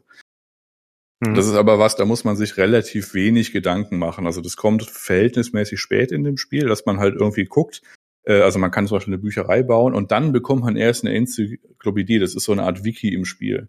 Und dann kann man sich dann diese, ähm, diese Werte angucken und dann steht da, und dann sagt einem das Spiel aber auch, woher die kommen. Also ähm, zum Beispiel dieses Metamorphose-Ding, das kommt halt, wenn halt Felder umgewandelt werden. Und dann überlegt man halt, okay, wann werde ich denn Felder umwandeln oder wie kriege ich das denn hin? Und dann baut man quasi so seinen Loop danach und kann dann quasi gezielt Ressourcen farben. Aber das ist jetzt kein, kein großer äh, Teil des Spiels. Das kommt mal irgendwann dazwischen. Und am Ende, wenn man es quasi kurz vor durch hat, dann ist es im Feld, dann ist es eigentlich eh schon egal, weil dann gibt's die Alchemie und dann kann man quasi aus jeder Ressource jede Ressource wieder machen. Hm. Hm, Ich habe noch ein paar dumme Fragen. Äh, soll ich die jetzt stellen oder willst du erst noch Nee, bitte. Thema hier abschließen? Okay. Also du hast ja anfangs gesagt, dass man versucht, den Loop so zu gestalten, dass der Held da gerade so durchkommt. Denn wenn man den Loop beendet, dann wird man auch wieder geheilt beim Lager und dann, dann geht's wieder weiter. Und als ich vorhin gespielt habe, meinen ersten Run, da habe ich halt, oder meinen ersten Loop, da habe ich halt sehr viele von den Gefahren nicht gesetzt, die dann Monster spawnen, weil ich halt Angst hatte, dass es zu schwierig wird. Ähm, was ist denn der Grund, es so schwierig machen, so schwierig wie möglich zu machen, dass man mehr Loot bekommt? Oder was ist da der Sinn dahinter? Na, du willst den Boss schaffen. Wenn du einfach nur, äh, also beziehungsweise du willst den Boss schaffen und du willst besser werden. Also du musst quasi an dieser Grenze fahren, weil wenn du einfach nur durch einen leeren Loop läufst, äh, dann boxen dich ab einem gewissen Loop einfach die Monster tot. Und vor allem der Boss. Hm. Weil du halt mit dem Gear nicht nachkommst. Ah, okay. Ja, bei mir hat der Boss mich einfach kaputt gekloppt. Aber bis Ja, dahin genau. war es ganz okay. Ja. Okay. Ähm, ansonsten wollte ich noch fragen, kann man die Kämp- Kämpfe beschleunigen? Weil man kann das sich fortbewegen während des Loops beschleunigen. Aber für die Kämpfe habe ich das nicht gefunden. Kann man die irgendwie schneller abspulen? Ha- Haben die Kämpfe so lange bei dir gedauert? Die dauern eigentlich nicht so lange. Ja, aber dafür, dass ich nur zugucken muss, ist mir das zu lange. ich hätte es gerne schneller gehabt, aber nee, es ist, es dauert wahrscheinlich, wenn es hochkommt, 10 Sekunden oder so. Es dauert jetzt nicht extrem lange, ist richtig. Ja gut, du hast natürlich, wenn du einen vollen Loop hast, hast du natürlich eigentlich nur Kämpfe drin, das stimmt schon. Also es gibt, ähm, das Spiel hat eine äh, Variables-Datei, also wenn man die quasi, äh, wenn man die Steam-Version hat, kann man da quasi gucken, wo die Dateien liegen und dann kann man diese Datei öffnen, das ist eine Textdatei und dann kann man zum Beispiel sein Lauftempo auch anpassen von 60 auf 100. Und dann Oh, läuft der gerade am Anfang, wo halt noch nicht so viel passiert ist, halt ein bisschen schneller. Und das ist dann deutlich angenehmer. Und ich meine, da gibt's auch ein Setting für Kämpfe. Also man kann da eigentlich alles einstellen. Hm. Ist im Weißt Grunde auch cheaten dann, aber ja. Genau, ich wollte gerade fragen, weißt du, ob Achievements davon beeinflusst werden? Zufällig? Also durch die Änderung des Lauftempos wurden die Achievements nicht beeinflusst. Bei den anderen Sachen weiß ich es ehrlich gesagt nicht. Hm. Ich habe diese Laufgeschichte einigermaßen früh gemacht, weil ich das in einem Video gesehen habe, wie gesagt, von Hand of Blood. Und habe das dann halt sofort gemacht, weil mir das ein bisschen zu langsam war, diese Laufgeschichte. Und ich habe alle Achievements bekommen. Also das hatte ah, okay. keine Auswirkungen. Ah, sehr gut, ja. Und ich habe zu den äh, Klassen noch ein paar Fragen, weil ich habe jetzt nur diese Startklasse gespielt und du hast ja, also die Klassen haben ja anscheinend auch irgendwie verschiedene Fähigkeiten und verschiedene Möglichkeiten, Items mitzunehmen, die sie ausrüsten können. Das habe ich noch nicht so ganz kapiert. Ich habe das nur auf dem Discord ein bisschen gelesen. Kannst du das mal ein bisschen ausführen? Ja, also man hat quasi neun Item-Slots, also sprich äh, äh, Handschuhe, zwei Waffen, zwei Ringe, Amulett, Helm, Rüstung und Schuhe. Und jede Klasse kann, also nicht alle neun ausrüsten, aber Teile davon. Also zum Beispiel der Schurke, der kann Amulett mittragen. Äh, nee, sorry, vergiss es wieder. Der Schurke, der kann zwei Waffen tragen, eine Rüstung und Schuhe. Und damit der Schurke aber einigermaßen okay spielbar ist, ist es sinnvoll, in Dorf ein Arsenal zu bauen, das Arsenal dann als Feldkarte auch mitzunehmen.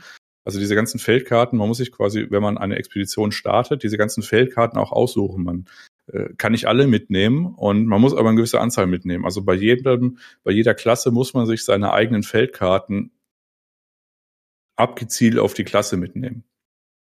Mhm. Und wenn man das Arsenal mitnimmt, das sorgt dann dafür, dass quasi der Loot ein bisschen schlechter ist, aber der Schurke kriegt dann ein, ein, äh, ein, ein Amulett. Und das äh, Amulett sorgt dafür, dass bei jedem Kampf äh, erstmal magische Trefferpunkte passieren. Also sprich, der geht mit dem Schild im Wesentlichen rein, wie so bei Halo oder so.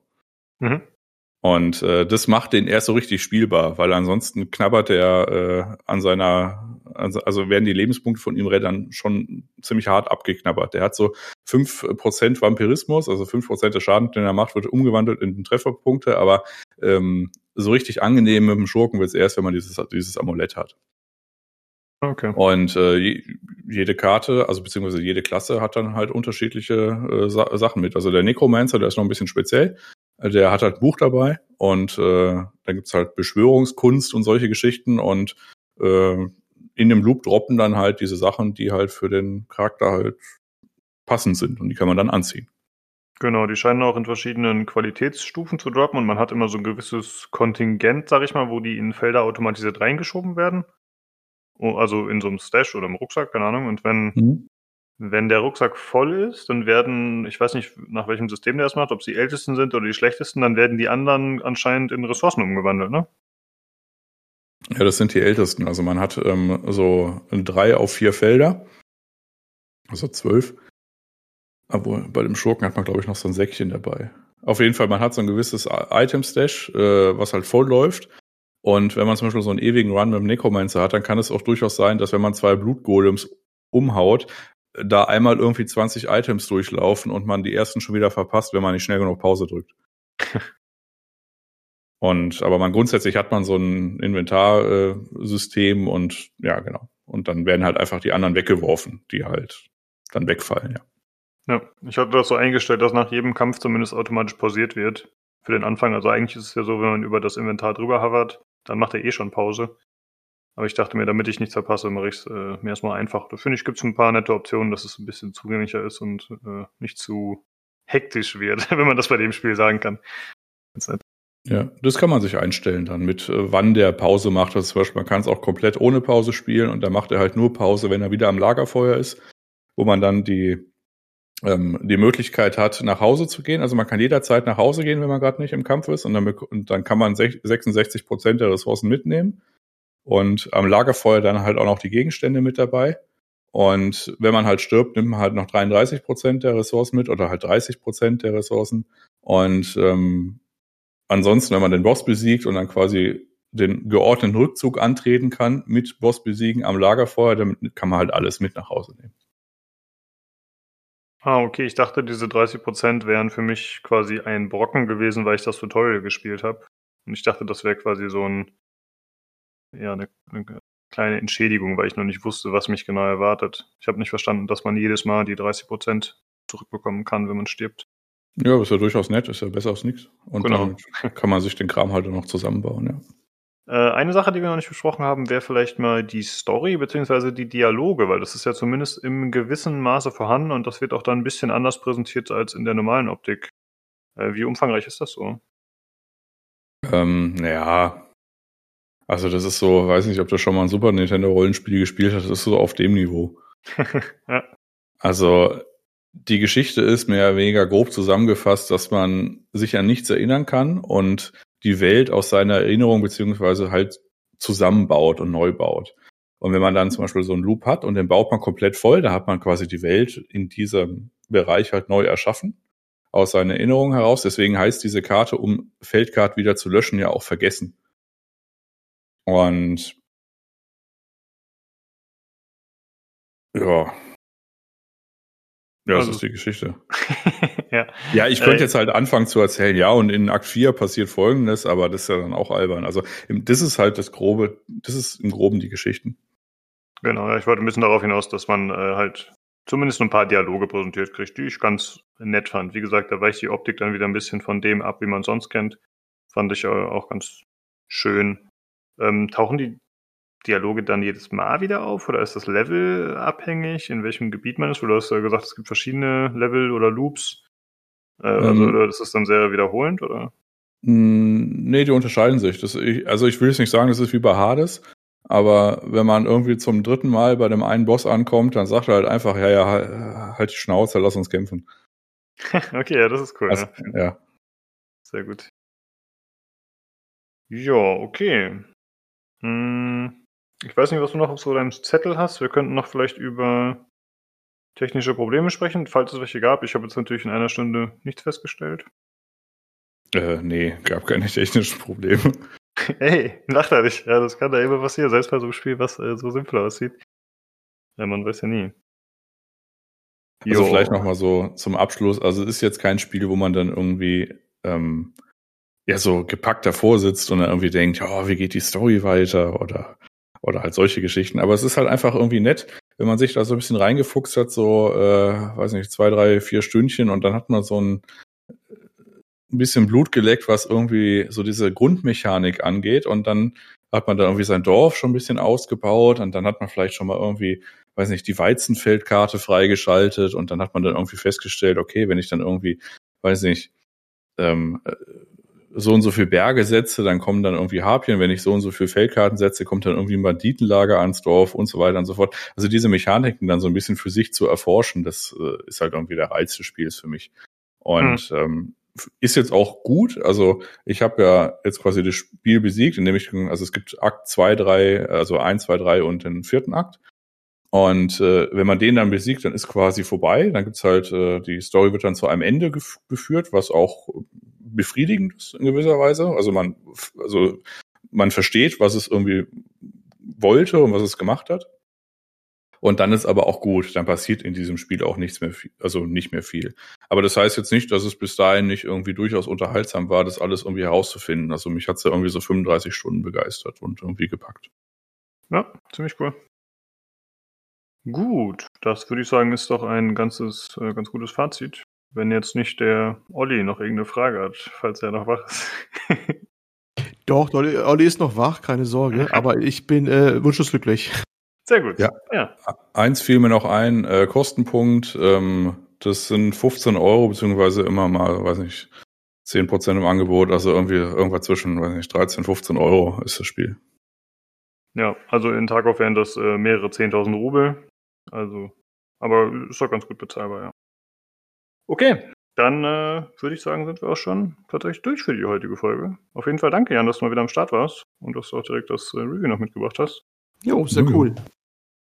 Und äh, dann wäre wie immer zu sagen an euch Zuhörer, wenn ihr Lust habt, äh, Feedback oder Kritik oder Anregungen bei uns dazu lassen, dann könnt ihr das gerne über den Discord machen. Den Link zum Server findet ihr in der Folgenbeschreibung, jeweils wo ihr den Podcast hört. Und natürlich könnt ihr da auch einfach mit uns äh, schreiben, quatschen, zocken, was auch immer.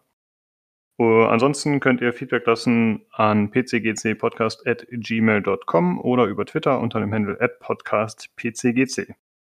Dann äh, vielen Dank fürs Zuhören und äh, dann würde ich sagen, schaltet gerne nächste Woche wieder ein zum PC Games Community Podcast. Tschüss. Tschüss. Ciao.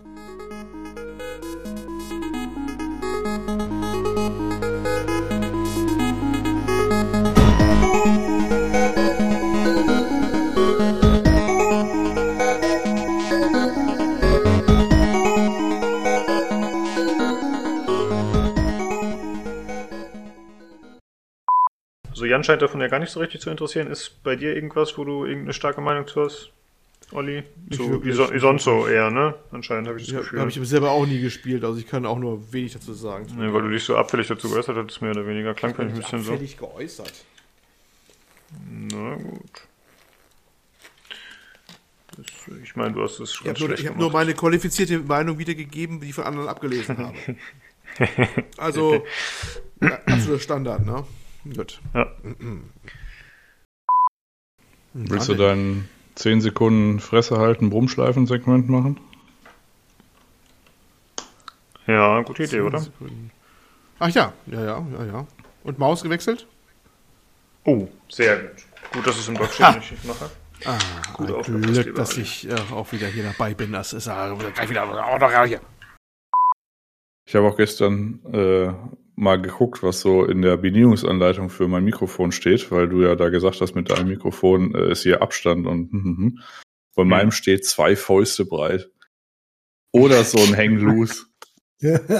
Aber was für eine Handgröße. Ja, Ja, das ist das skaliert offensichtlich mit dem Anwender oder der Anwenderin. ja, aha. Achso, Je wenn man eine, größer der Typ, desto weiter weg. Ja, ja, ja, wenn die ja. Stimme auch stärker ist, also große Faust. Ja, stärkere natürlich, natürlich. Große Faust, große Stimme. ist cool. Ein Kind, einfach zwei Fäuste hinhalten, zack, los geht's. Herausragend. Ich Wo weiß krieg nicht, ich denn ob jetzt ein das Kind her? kann, kann dir zwei ausborgen, wenn du willst. Ja. Nee, mir reicht ja die Faust. Die musst du dann selber holen kommen. Ja, also ich dachte, du schickst ihm dann so jetzt eine Box. nicht. Aber eine, Kühl eine Kühltasche mit einer Kinderhand. Ja. Du musst aber darauf achten, dass du von einem Kind schickst, ne, damit es halt genormt ist. Von Ja. jedem eine Faust Das, schickst. das, das Normkind. Das sogenannte gute alte Normkind. Ja. Das die sogenannte Normfaust. Ja. Ja. Herausragend. Solche Profis.